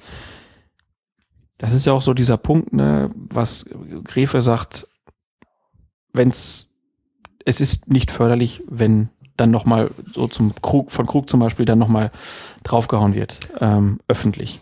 Intern ist das ja immer nochmal eine andere Sache, aber sich öffentlich hinzustellen und sich nicht vor die Schiedsrichter zu stellen, ist das was, wo du sagst, ja, das ist ein Punkt, das würdest du dir wünschen? Also du als Bayern-Fan weißt ja auch, wie Sammer wirkt. Hm? Würdest du das für deine Schiedsrichter auch wünschen? Meinst du, ob ich Matthias Sammer im Schiedsrichterwesen haben möchte, Genau. sozusagen? Von der Funktion her auf jeden Fall. Um nochmal was klar dazu zu sagen, wir kennen ja diese internen Strukturen natürlich nicht. Wir können aber das beurteilen, was nach außen dringt und haben natürlich auch ein Auge drauf, wie wirkt sowas. Ich finde diese Kritik von Gräfe und die Kritik von, von Kienhöfer vollkommen nachvollziehbar. Ich bin auch der Meinung und überrascht gewesen davon, dass sich so selten jemand wirklich vor die Schiedsrichter gestellt hat, gerade im letzten halben Jahr. Nochmal, vollkommen in Ordnung zu sagen, kritisch und wir sind kritisch und damit auch selbstkritisch. Andi Möller würde sagen, ich bin sehr selbstkritisch, vor allem mir selbst gegenüber. Und es ist auch okay, das damit also an die Öffentlichkeit zu gehen und zu sagen, wenn hier ein Fehler passiert, dann benennen wir den auch als solchen. Aber es hat schon einige Punkte gegeben in der Hinrunde, an denen ich gesagt hätte, jetzt müsste doch eigentlich mal was kommen. Jetzt müsste eigentlich mal einer hingehen und sagen, stopp. Beispielsweise gegenüber Rudi Völler, beispielsweise auch gegenüber Jörg Schmatke, meine ich. Da kam nicht viel, da kam eigentlich tatsächlich gar nichts, immer so ist. Stattdessen hat sich Herbert Fandl dann hingestellt und gesagt, ich befürworte jetzt, beziehungsweise wir als DFB-Schiedsrichterkommission befürworten jetzt den Videobeweis. Das eine ist der inhaltliche Punkt. Da kann man mit ihm konform gehen oder nicht, kann sagen, okay, das lässt sich wahrscheinlich sowieso nicht mehr verhindern. Das ist vielleicht auch sinnvoll oder nicht. Darüber werden wir noch, wie gesagt, gesondert diskutieren. Das andere ist aber natürlich, dass man auch sagen muss, indem er das tut, macht er auch deutlich, das hat er auch gesagt, dass ihm eben zu viele Fehler passiert sind. Er hat dann auch in der Schiedsrichterzeitung nachgelegt, hat gesagt, die menschliche Komponente ist offensichtlich dann nicht mehr so stark, dass man noch an den, äh, an den Videobeweis vorbeikommt. Der wird also immer stärker gefordert, was mindestens mit Blick auf die Bundesligaspieler übrigens gar nicht gilt. Da ist es, wie wir wissen, halbe halbe. Da sagen die Umfragen eben aus, 50 Prozent sind dafür, 50 dagegen oder es gibt eine knappe Mehrheit für die Einführung des Videobeweises. Also auch da muss man überlegen, wer fordert da eigentlich was. Aber davon mal abgesehen, sagt er damit ja auch, statt sich vor die Schiedsrichter zu stellen, befürworten wir jetzt die Einführung des Videobeweises. Natürlich ist das auch vor dem Hintergrund geschehen, dass die Schiedsrichter aus der Schlusslinie genommen werden sollen. Das gewiss. Und trotzdem wäre es sinnvoll gewesen zu sagen, ich vertrete hier meine Schiedsrichter und fahre jetzt mal mein breites Kreuz aus und sag mal bis hierhin und nicht weiter und was hier passiert. Ja, wir machen Fehler, aber es konnte trotzdem nicht sein, dass. Inhaltlich so wie eine Art, wie das Manuel Gräfe getan hat. So. Und das hätte ich mir schon gewünscht und insofern vollziehe ich die Kritik auch nach und finde auch, dass da von der Führung mehr hätte kommen sollen, als nur eine Erklärung, so und so ist das und eben immer mal wieder so, ja, ist was falsch gelaufen. Auch in den Videoblogs, da hätte ich mir durchaus mehr Prägnanz gewünscht in so mancher Aussage. Bin gespannt, was da noch kommt. Ja. Also wer dann da bis zum Ende weitermacht, wurde ja jetzt auch gesagt, angeblich habe Fandel rumgeschrieben, ich mache weiter, wenn ihr das wollt und so. Kicker spekuliert auf Lutz Michael Fröhlich. Kann man ja vielleicht an der Stelle auch sagen, steht ja eh geschrieben in der Zeitschrift mit einer großen Auflage. Sie sagen, dass sie nicht glauben, dass Fandel nochmal zurückkommt. Fandel hat ja gesagt, er kann sich vorstellen, im Schiedsrichterwesen zu bleiben. Ich denke, das wird er auch. Hat sich also sozusagen da eine, eine Tür offen gehalten. Ob er aber auch als Vorsitzender noch, dann doch nochmal wiederkommt, halte ich gerade für schwer, für schwer vorstellbar, wenn er gesagt hat, ich bin danach dann mal weg. Was mit Helmut Krug passiert, wird letztlich, Sache- letztlich Sache der deutschen Fußballliga sein.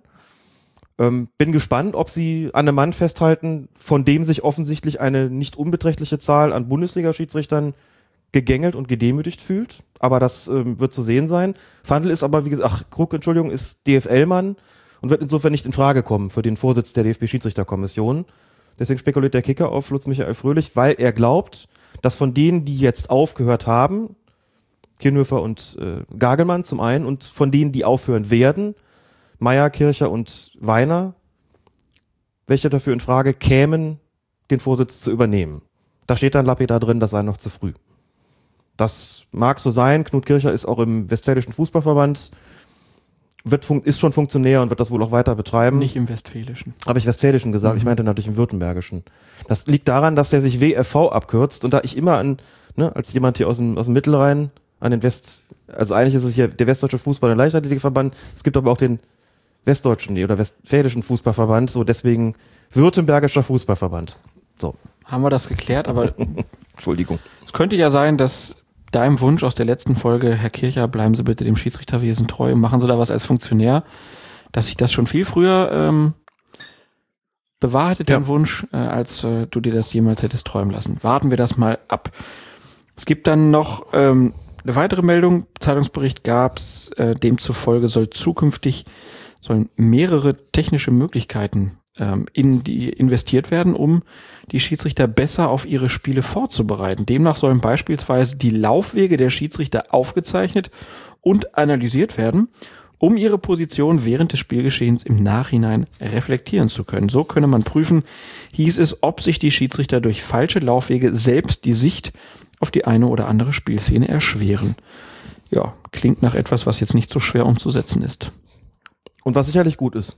Das ist eine Form von Analyse, da muss man auch sagen, die gehört zu einer Professionalität dazu und kann mit Sicherheit hilfreich sein. Gerade bei Laufwegen ist es ganz Aber du wichtig. musst doch dazu auch immer wissen, wo der Ball ist in dem Fall und wie die Abwehr steht und so weiter. Also ein reiner Ja. Laufweg, äh, du, du, du läufst schön schräg übers Feld, bringt ja gar nichts. Du läufst schräg übers Feld oder bevorzugst die flexible Diagonale, das haben wir ja ganz am Anfang mal erklärt. Das und warum das so heißt, sagt noch nicht viel darüber aus, wo der Ball ist, natürlich. Kann aber hilf, hilfreich dabei sein, einfach überhaupt mal sich Gedanken darüber zu machen, wie, wie können wir das trotzdem optimieren und inwieweit müssen wir uns vielleicht auch mit den Spielweisen der Mannschaften auseinandersetzen und unsere Schlüsse daraus ziehen, was das für unsere Positionierung auf dem Spielfeld bedeutet. Wir haben es ja schon mal gesagt, gerade bei Spielen von Bayern München, sehr ballbesitzorientiert ist es für Schiedsrichter oft nicht so ganz einfach, richtig zu stehen, weil die Bayern teilweise so überraschend spielen, dass man als Schiedsrichter aufpassen muss, dass man nicht im Weg rumsteht und andere, da werden andere Laufwege verlangt als bei Spielen von anderen Mannschaften beispielsweise. Sowas ist wichtig. Lutz Michael Fröhlich hat auch schon anklingen lassen, dass es durchaus den Willen gibt, die Schiedsrichter in puncto Taktik der Mannschaften zu schulen und sich Gedanken darüber zu machen, was das für die Schiedsrichter bedeutet. Ein Punkt, über den wir ja schon mal, da schon mehrfach hier gesprochen haben, dass wir gesagt haben, was heißt das eigentlich, Ballbesitz gegen Konter orientiert? Was heißt das denn, wenn die einen mit einer Dreierkette spielen und die Außenverteidiger vielleicht höher stehen und so weiter? Hat das irgendwelche Konsequenzen für die Schiedsrichter? Und wenn ja, welche? Wenn in dem Bereich sich was tut, bin ich vollkommen dafür. Ich glaube, dass der Sache sehr, sehr gut tun wird. Klar. Gut, dann würde ich sagen, wir schließen diesen Bereich für heute ab und kommen dann zu euren Fragen. Schiedsrichter Podcast. Hendrik Schulz macht uns via Facebook auf einen Beitrag des Blogs Reingemacht aufmerksam und darin geht es um das Major League Soccer All-Star Game 2015 oder 2015, wie der Amerikaner wohl sagt. Also das ist ein Spiel gewesen zwischen den USA All-Stars. Darf ich reden? Darf ich weiterreden? USA All-Stars der Major League Soccer. Nee, das waren nicht nur Amerikaner. da hat auch ein Thierry Henry mitgespielt, glaube ich. Und die durften dann spielen gegen die Spurs aus Tottenham. Ihr merkt, das ist alles schon ein bisschen her, aber wir wollen trotzdem kurz drüber sprechen, denn der Autor des Beitrags berichtet über eine Besonderheit. Einmal pro Halbzeit wurde der vierte Offizielle aktiv in die Übertragung mit eingeschaltet. Sprich, die Kommentatoren sprechen während des Spiels live mit dem vierten Schiedsrichter und befragen ihn nach einer bestimmten Szene. Zum Beispiel nach einem zuvor gegebenen Handelfmeter. Der Schiedsrichter schildert dann seinen Eindruck vom Spiel und erklärt, warum die Entscheidung so getroffen wurde. Ganz ehrlich, das fand ich genial. So wurde es geschrieben ähm, und Henrik Schulz schreibt uns dazu, ob das auch während der regulären Saison gemacht wird, weiß ich nicht, aber ich finde es schon interessant. Es geht weniger um ein, wir geben einen Fehler zu, sondern eben um das, was ihr im Podcast auch macht, erklären, was das Gespann gesehen hat und warum eine bestimmte Entscheidung getroffen wurde. Wäre das eurer Meinung nach auch für den deutschen Fußball interessant? Für uns wäre es auf jeden Fall erstmal interessant. Klar. Während des Spiels mal sowas zu haben. Ähm, ich, ich kann mir nicht vorstellen, dass das während der Bundesliga-Saison passiert, weil die ja auch bestimmte Aufgaben haben. Ne? Also sich dann einfach mal fünf Minuten auszuklinken während einer Halbzeit und zu sagen, hier, das und das, das wird schwierig. Was man machen könnte, wäre, es gibt ja zum Beispiel bei der Nationalmannschaft immer die, oder öfter die Möglichkeit, dass dann der ähm, Co-Trainer dann nochmal sagt, so, hier, wir wechseln aus und wir müssen das und das mehr beachten oder so. Das könnte man auch mit dem vierten Offiziellen machen. Ähm, aber ja, eine interessante Geschichte. Und ich, ich schätze jetzt mal, dass das aber auch nur während dieses All-Star-Games war. Also ich habe nochmal geguckt, ich habe da nichts gefunden, ähm, dass das öfter passiert wäre. So ist es. Und ich halte es auch für ehrlich gesagt nicht für durchführbar. Du hast im Grunde schon alles dazu gesagt. Und insbesondere, indem ich auch selbst mal beobachten könnte, was die vierten Offiziellen eigentlich während des Spiels tun. Und dass man einem Trugschluss erliegt, wenn man glaubt, dass die da im Wesentlichen rumstehen, die Hände in dem Rücken haben und eigentlich nur ab und zu mal zu einer Trainerbank tapsen, um da jemand zu beruhigen oder eine Tafel hoch, hochhalten. Das stimmt so nicht. Da ist deutlich mehr drin, gerade in der ganzen Aufregung, die da unten herrscht. Und gerade wenn es strittige Entscheidungen gibt, gerade bei einem Strafstoß beispielsweise, und da unten die Trainerbänke aufgeregt sind, sich dann auch noch fünf Minuten später an den Kommentator zu wenden, da was erklären zu sollen, das ist, glaube ich, auch tendenziell eine Überforderung, abgesehen davon, dass es eben, wie du so richtig sagst, auch dazu führen würde, dass sie in der Zeit am Spielfeldrand nicht groß zur Verfügung stehen würden. Also das äh, bei allem Verständnis für den Wunsch nach Transparenz und bei allem Verständnis dafür, dass man als Fernsehzuschauer sagt, das ist wirklich genial, da so informiert zu werden, was es definitiv ist, glaube ich, dass sowohl das Spiel als solches als auch die Spieler letztlich nicht davon profitieren und das sollte das sein, worum es im Wesentlichen geht. Klar ist das ein Sinn, ist das ein Dienst einer Transparenz für die Zuschauer, aber das halte ich für nicht wirklich durchführbar, schon gar nicht in wirklich ähm, engen oder hektischen Spielen. Dafür gibt's ja dann auch irgendwie Experten, also Markus Merck, ähm, Gagelmann bei Ja. Sky, die übernehmen ja dann auch irgendwie die Funktion, so ein bi- bisschen, ähm, warum bestimmte Sachen passiert sind. Aber generell, solche Sachen wie, äh, was ich, es gab ja bei dieser Knut Kircher Dokumentation auch die Möglichkeit mal reinzuhören, was er dann da so auf dem Feld sagt. Sowas ist natürlich immer Gold. Dann eine weitere Frage. Der B04-Blog hat sich in der Kommentarspalte auf fokusfußball.de gemeldet und er schreibt, äh, er hätte eine Frage zum Spiel SV Sandhausen gegen den ersten FC Kaiserslautern. Dort verwies Schiedsrichter Schriever den Trainer von Kaiserslautern auf die Tribüne. Sollte man meinen, denn statt sich auf die Tribüne zu setzen, hielt der Trainer fünf Stück sich im Spielertunnel auf.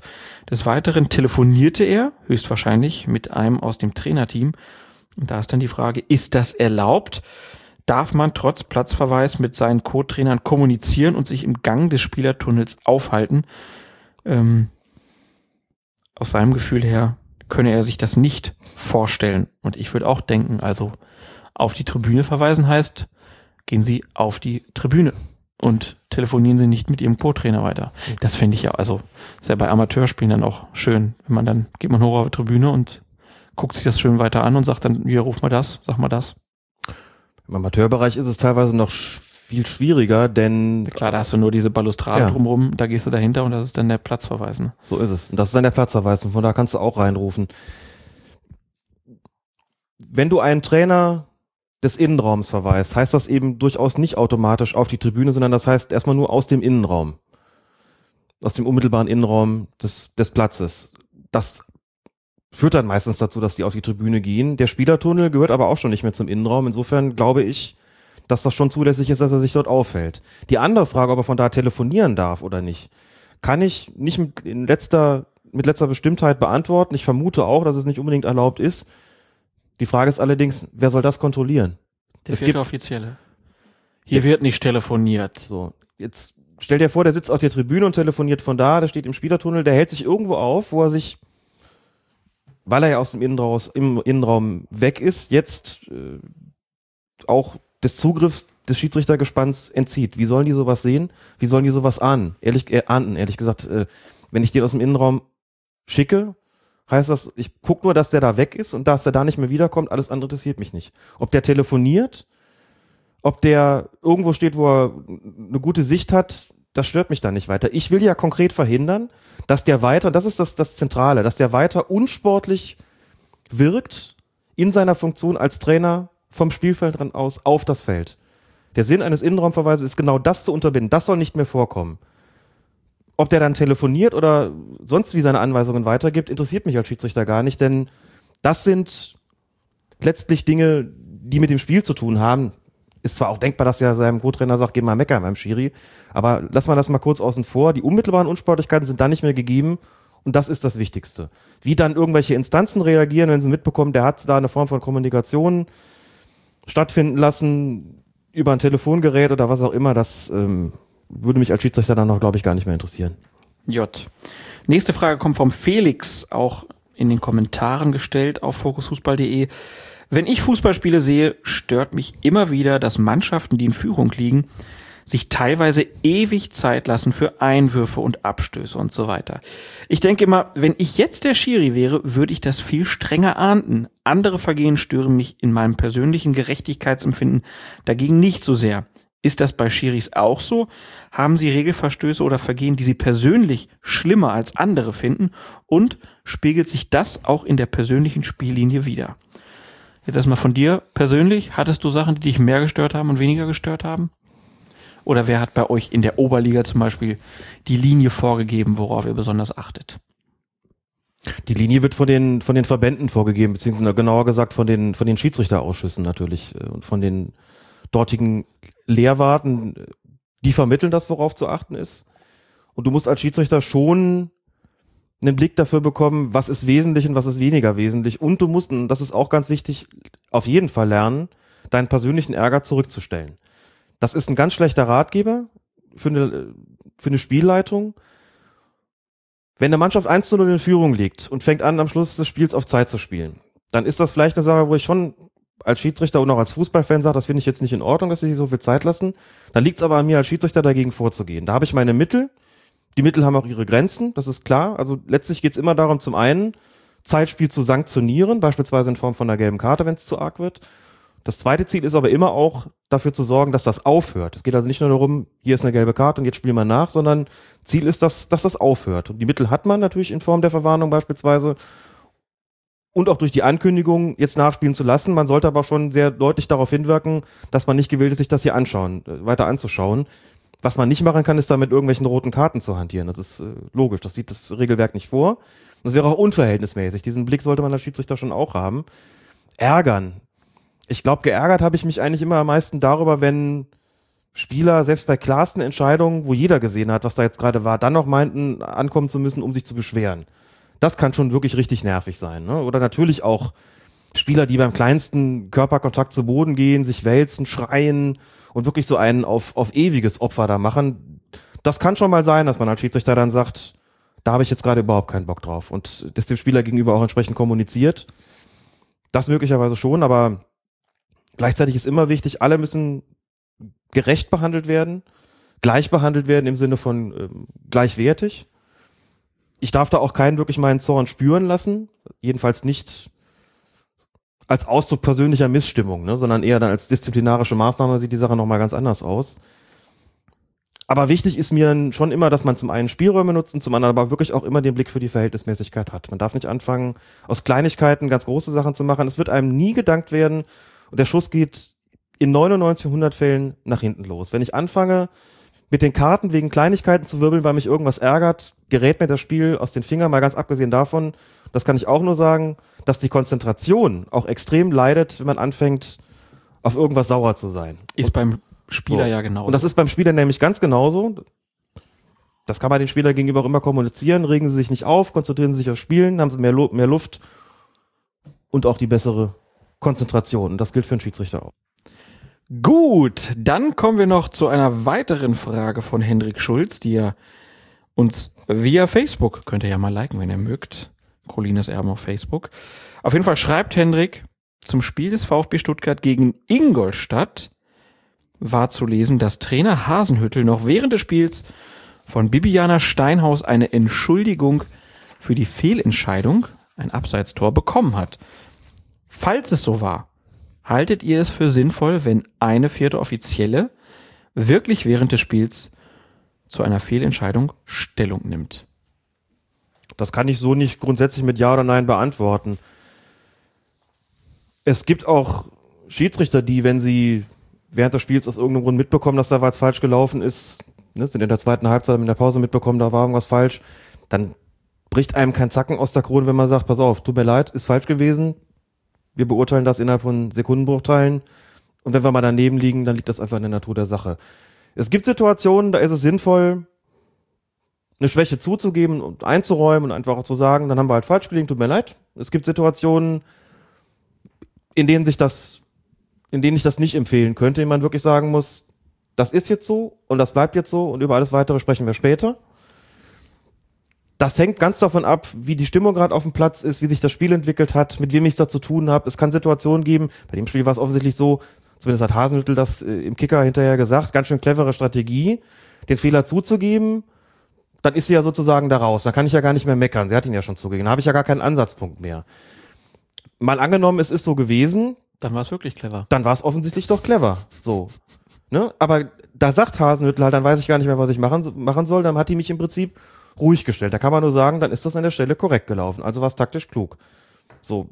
Wenn der sich hinterher hinstellt und sagt, die hat gesagt, die gibt den Fehler zu, auch das noch so, wie kann man das machen? Und dann vermeidet ihn doch mal. Wenn der anders reagiert, dann weißt du, hätte ich besser mal die Klappe gehalten. Und das muss man einfach situativ entscheiden. Deswegen lässt sich das so, so klar nicht beantworten. Dazu muss ich halt meine Pappenheimer auch kennen. Und ich schätze, das äh, tut Bibiana Steinhaus. Die kennt ihre Pappenheimer, ganz sicher. Das glaube ich auch. Ja, dann vielen Dank für die Fragen. Wenn ihr welche habt, immer gerne her damit und ihr könnt uns auch immer gerne auf Kuriositäten hinweisen. Da freuen wir uns jedes Mal drüber. Eine ist uns selber aufgefallen.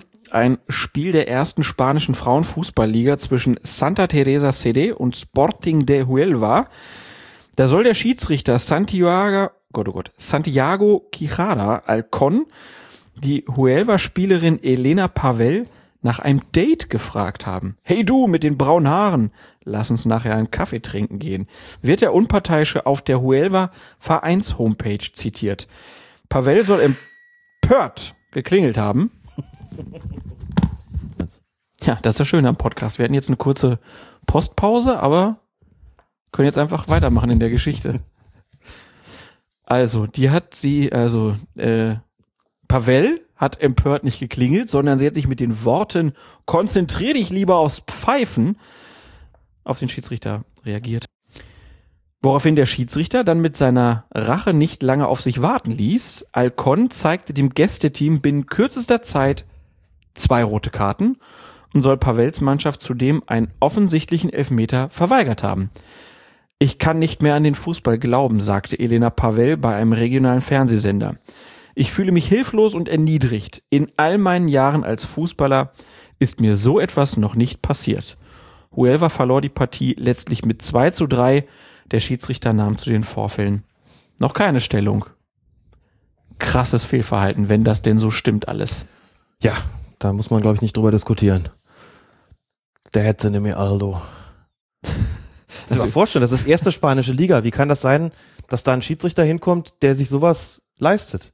Also klar, geleistet haben soll, muss man natürlich sagen, denn er hat ja keine Stellung bezogen und die, die Dinge stellen sich gerade nur so dar, wie sie halt berichtet worden sind. Aber sollte dem so gewesen sein, dann äh, denke ich, sollte man den guten Mann nicht nur von der Leitung von Frauenspielen entbinden, sondern auch ansonsten noch einen kleinen Denkzettel verpassen, denn äh, dann aus Ärger ein Spiel Unfassbar, äh, in, in also- eine falsche Richtung lenken, das ist ja wirklich. ja, das auch noch. Das ist, äh, Das ist Machtmissbrauch das, ja. in mehrfacher Hinsicht. Ja. Aber krasse Geschichte auf jeden Fall. Andere Geschichte kommt aus Frankreich ähm, vom Anfang Dezember des vergangenen Jahres. Da sorgte ein kurioses Tor im französischen Pokalwettbewerb für solchen Gesprächsstoff, dass es schließlich auch in Deutschland die Runde machte und heftig diskutiert wurde, vor allem dann natürlich in den bekannten sozialen Netzwerken. Passiert war dies. In der Partie zwischen US Concarneau und Voltigeur de Chateaubriand lief Hermann Corré, Stürmer der Hausherren, in der Ich finde, ich bin da sehr gut durchgekommen. Ich finde das großartig.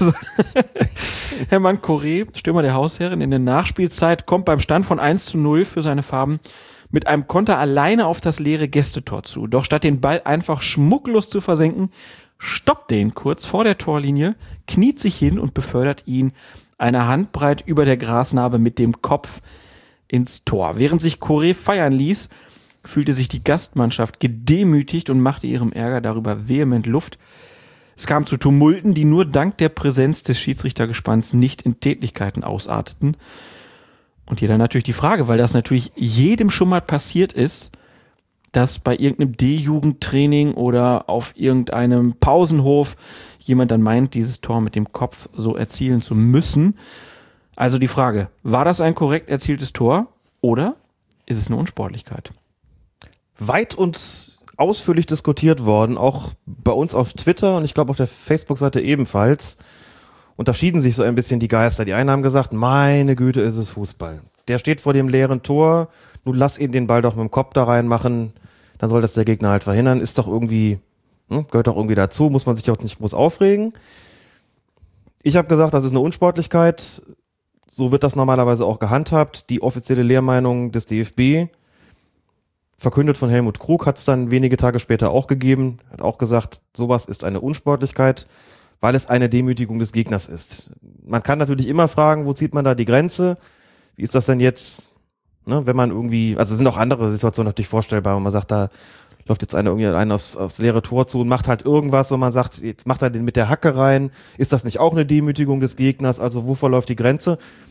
Kann man vielleicht auch nicht in jedem Fall so klar bestimmen. Muss man dann wirklich von, von Einzelfall zu Einzelfall irgendwie nochmal entscheiden. Bei sowas ist jedenfalls klar, wenn der da überhaupt keinen mehr vor sich hat und steht auf der Linie und kniet sich dann hin oder legt sich hin und macht den mit dem Kopf rein, dann sagt man, das ist einfach nicht erforderlich. Das dient jetzt nicht mehr der Erzielung des Tores, das ist wichtig, nicht mehr dem eigentlichen Zweck, sondern es hat darüber hinausgehend auch noch den Sinn, den Gegner zu demütigen, zu erniedrigen. Aber er könnte ja sagen, ich habe so eine schlechte Kopfballstatistik. Ich möchte, dass da steht, ich habe ein Tor ja. im Kopf gemacht.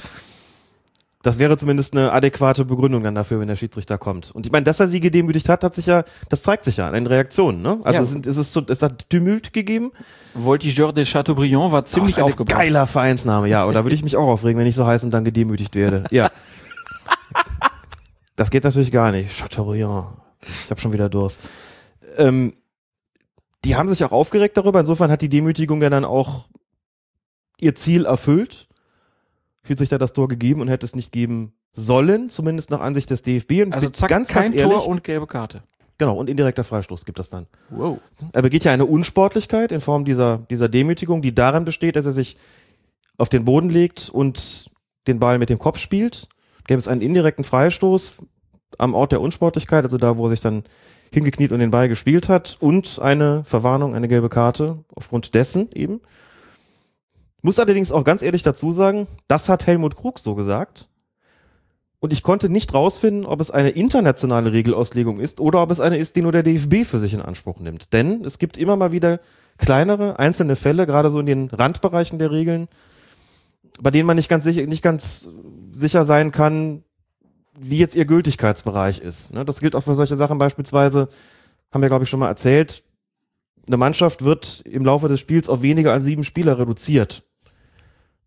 Dann heißt es im Geltungsbereich des Deutschen Fußballbundes, das Spiel ist auf Wunsch des Spielführers dieser Mannschaft abzubrechen. Voraussetzung, die Mannschaft liegt im Rückstand und der Spielführer wünscht es eben. International ist es üblich, weniger als sieben, automatischer Abbruch, unabhängig von Spielstand und Wunsch des Kapitäns. Daran kann man sehen, dass es eben auch schon mal verschieden gehandhabt wird.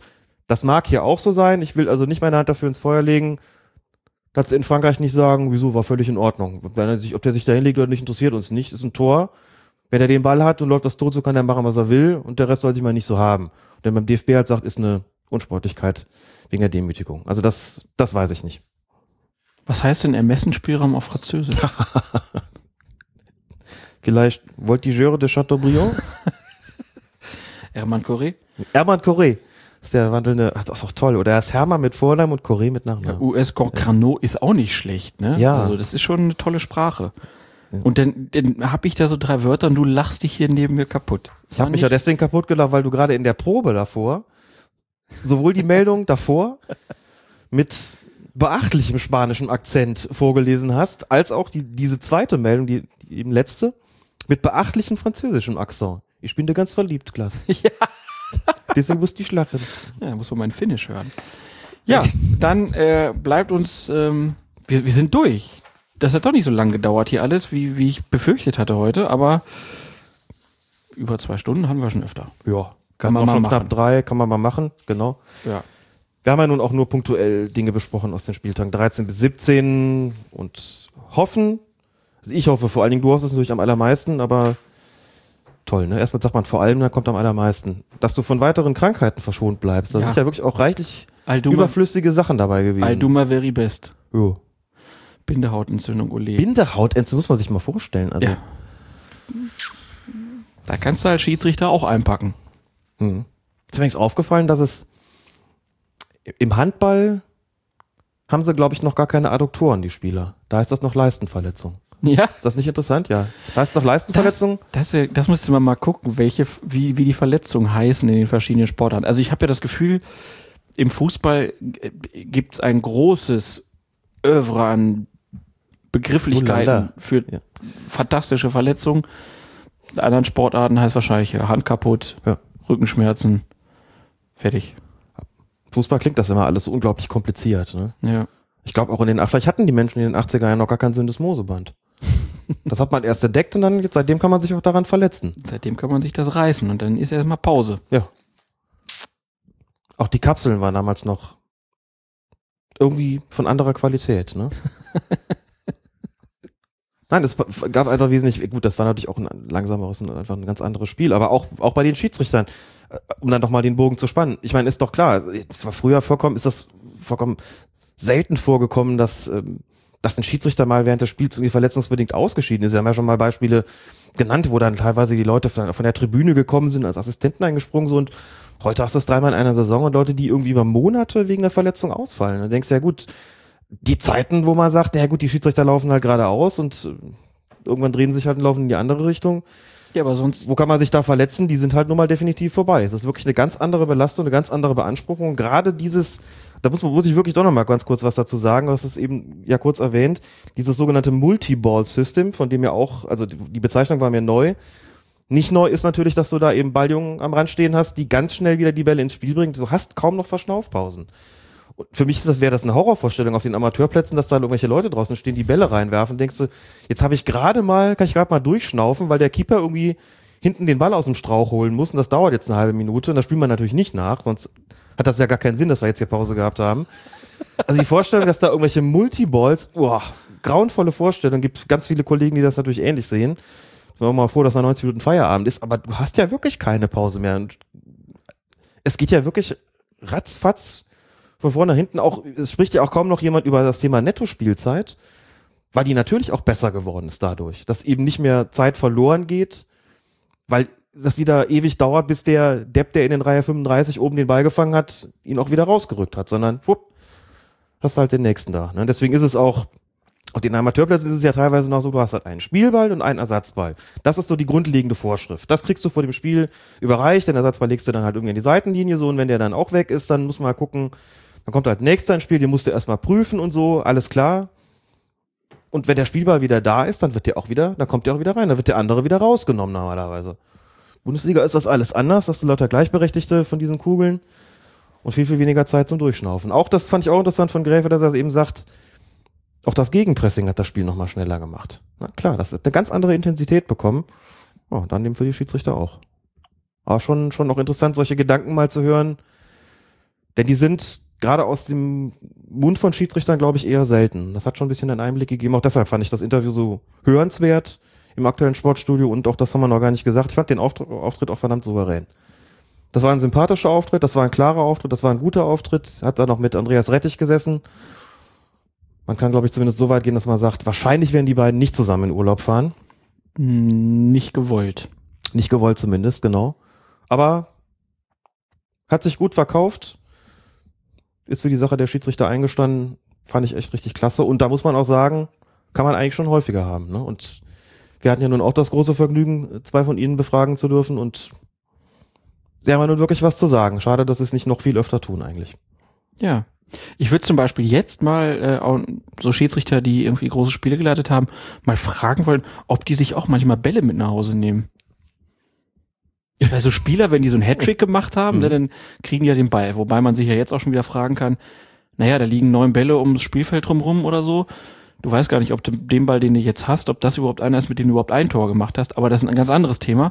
Aber ähm, zum Beispiel, du pfeifst ein WM-Finale, dann sind die ja sogar noch toll bedruckt mit den Namen und so. Ob Schiedsrichter sich dann auch sagen, also einen nehme ich auch mit. Kann schon passieren. Ich hab's einmal getan. What? Ja. Und ich hab's noch nicht mal wirklich gemerkt. Du wieder so? Dann kriegst du, okay, zum Schluss noch, noch einmal Dönekes, weil es wirklich eine lustige Geschichte ist. Saison 2000, 2001 oder 2001, 2002, das müsste ich jetzt tatsächlich nachschauen. Oberligaspiel, erster FC Bocholt gegen die zweite Mannschaft von Fortuna Düsseldorf. Da war ich nicht als Schiedsrichter mit, sondern als Schiedsrichterassistent. An einem Wochenende, an dem wir unsere sogenannte Jahresleistungsprüfung in der Sportschule Hennef hatten. Die ging damals über zwei Tage, Samstag, Sonntag. Du machst schon die richtige Bewegung, die jetzt die Hörer nicht sehen können. Am Samstagabend, nachdem die Laufprüfung absolviert wurde, der theoretische Test absolviert wurde, man zusammen glücklich und eben mit bestandener Prüfung Fettig gegessen hatte. fertig gegessen hatte. Fettig. Fettig, richtig fettig gegessen hatte, saß man in der Kneipe der Sportschule Keine Fanta. und hat das ein oder andere Getränk zu sich genommen, das sich maßgeblich von der Fanta unterschieden hat. Als wir Sonntagmorgen aufgewacht sind, ging es uns allen dreien, die am Gespann beteiligt waren, überhaupt nicht gut. Als wir Mittag fertig waren und klar war, wir müssen jetzt nach Bocholt. Dann habt ihr erstmal gelost, wer fährt. Ja, das stand schon vorne, von vornherein fest. Und dann habt ihr gelost, wer pfeift. hätten, glaube ich, sogar theoretisch alle drei irgendwie auch einspringen können. Nein. Ähm, Bocholt ist ein ganzes Stück weg auch von Hennef. Wir haben gedacht, wir fahren da jetzt hin, dann pfeifen, dann wird dieses Spiel über die Bühne gebracht. Anschließend gibt's aber maximal ein Anstandsgetränk. Wir konnten uns alle drei nicht vorstellen, dass wir an dem Abend nochmal Alkohol zu uns nehmen würden. Und dann fahren wir nach Hause, wir waren alle platt, sind dahin. Das Spiel ist prima gelaufen. Manchmal, manch, manchmal in manchen Situationen läuft halt sowas einfach auch gut, wenn du so eine Haltung hast, so nach dem Motto, jetzt kann echt nichts mehr passieren, so. Man ist auch lockerer da. Das ging auch ganz deutlich aus. Das endete mit 5 zu 0 für den ersten FC Bocholt. War die Zweitvertretung, wie gesagt, von Fortuna Düsseldorf als Gegner. Lustige Sprüche von der Tribüne. Ne? Damals war die Maul- und Klauenseuche. Dann, wir haben euch was mitgebracht, MKS und sowas gerufen worden. Ich habe da das erste Mal gehört, dass da Fans rufen, eure Eltern sind Geschwister, war mir bis dahin noch neu. Dass es so eine Rufe gibt. So alles schon die etwas derbere Nummer, auch im Vereinsanband von, vom ersten FC Bocholt. Da sind wir dann eingeladen worden. Es war auch wirklich ein schöner Abend. Trainer beim FC Bocholt, Franz Josef Tenhagen, langjähriger Bundesligaspieler vom VfL Bochum. Für mich als Jungmann insbesondere war das damals echt so Tenhagen, großartig. Bochum, gestandener Bundesliga-Profi. Friedel Elting, langjähriger Zweit Zweitliga-Funktionär bei Rot-Weiß Oberhausen, Präsident vom 1. FC Bocholt. Dann kam am Abend noch Roland Wohlfahrt, des Wegs ja eben bekanntlich beim MSV Duisburg, dann vor allen Dingen aber auch bei Bayern München eben Spieler. Lebt inzwischen wieder in Bocholt, arbeitet wieder als Estrichleger, hatte ein bisschen was zu erzählen. Und nette Leute um uns rum, ein paar Punks, die da irgendwelche, die da irgendwie Musik gespielt und dazu getanzt haben. Gar kein Punk, sondern irgendwie eher Schlager. Irgendwann lief die Polonaise durch die Kneipe, an der haben wir uns nicht beteiligt, aber wir fanden es witzig, so, und wir haben da ordentlich was ausgegeben bekommen. Und bis auf den Fahrer haben die anderen beiden, ich musste nicht fahren, dann auch gesagt, komm, ist jetzt auch schon egal. So, und dann sind wir irgendwann, es war einfach nett, wir sind dann irgendwann da raus und nach Hause. Es, klarer Spielverlauf, kein Ärger im Spiel, also definitiv kein Grund, da frühzeitig das Weite zu suchen und auch von keiner Seite irgendwas unterstellt worden. So, und irgendwie bin ich am anderen Morgen aufgewacht in meinem Bett und zu meinen Füßen lag ein Ball. Ein reiner, weißer Ball, Derby Star oder so. Ich habe diesen Ball angeguckt und habe gedacht, wie kommt der an meinen, wie kommt der an meinen Fuß? Ans Fußende meines Bettes, wie kommt der überhaupt hier hin? Und habe dann erstmal den Schiedsrichter angerufen und habe den gefragt, ob er gut dann noch gut nach Hause gekommen ist, nachdem er mich abgesetzt hat, ob es gut geht, so wie er sich fühlt. Ich habe dann gesagt, kannst du mir erklären, wie der Ball ans Fußende meines Bettes kommt? Doch, ja, den hast du mitgenommen gestern Abend. Ich sag, ich hab was? Sag, du wolltest den Ball haben, dann habe ich ihn dir gegeben. Der lag bei uns noch in der Kabine. Als wir gegangen sind, haben wir den, mit, haben wir den mitgenommen. Ich sag, okay. Sag, müssen wir jetzt in Bocholt anrufen, weil da habe ich alles schon geklärt. Alles in Ordnung. Da lernt man wieder was, ne? Da lernst du wieder was. Andere schleppen Frauen ab. Ich nur- Schiedsrichter Bälle. Schiedsrichterbälle, genau. Schöne Lass Geschichte. mal mal so stehen. Ja, Wunderbar. Ja, Alex, dann hab vielen Dank für diese Anekdote und auch da müssen wir natürlich jetzt sonst eine, deine Kompetenz, Kompetenz. Dankeschön, Dankeschön, da müssen wir natürlich jetzt eine Sperre reinhauen. Das ist natürlich jetzt ähm, FSK 16, was ich zuletzt erzählt habe. Ne? Ja. Klar. Ah, kriegen wir hin. Immer ab, immer 18 bei, bei iTunes. Ähm, besten Dank noch an Leon, da gab es noch Weihnachtsgeschenke, äh, da haben wir uns noch gar nicht für bedankt. Vielen Dank dafür, auch an alle Spender, ähm, die uns auf unser Konto was gegeben haben. Da freuen wir uns natürlich auch jedes Mal wieder. Und ähm, ja, fehlt noch die Widmung. Dann widmen wir diese Folge doch einfach allen Schiedsrichtern und Schiedsrichterinnen, die in den USA leben und uns in den USA hören und zusammen vielleicht auch noch eine Familie bilden, eine Schiedsrichterfamilie sozusagen. Es wird nicht allzu viele davon geben, aber zumindest von einer Familie weiß ich, dass es sie gibt, dass sie aus fünf Schiedsrichtern und Schiedsrichterinnen besteht, Vielleicht bald sechs. vielleicht bald sechs, genau, dass sie uns zuhört und dann möchten wir an dieser Stelle auch mal einen ganz herzlichen Gruß nach Kalifornien schicken. Genau. In diesem Sinne, vielen Dank fürs Hören. Mein Name ist Klaas Riese. Bis zum nächsten Mal. Also ich sage dir, das muss der Schiedsrichter sehen. Er steht daneben. Trotz allem, das sind Profis, auch wenn sie aus Portugal kommen. Das muss man sehen, ob man eine Torlinientechnik einführt. Ich weiß es nicht.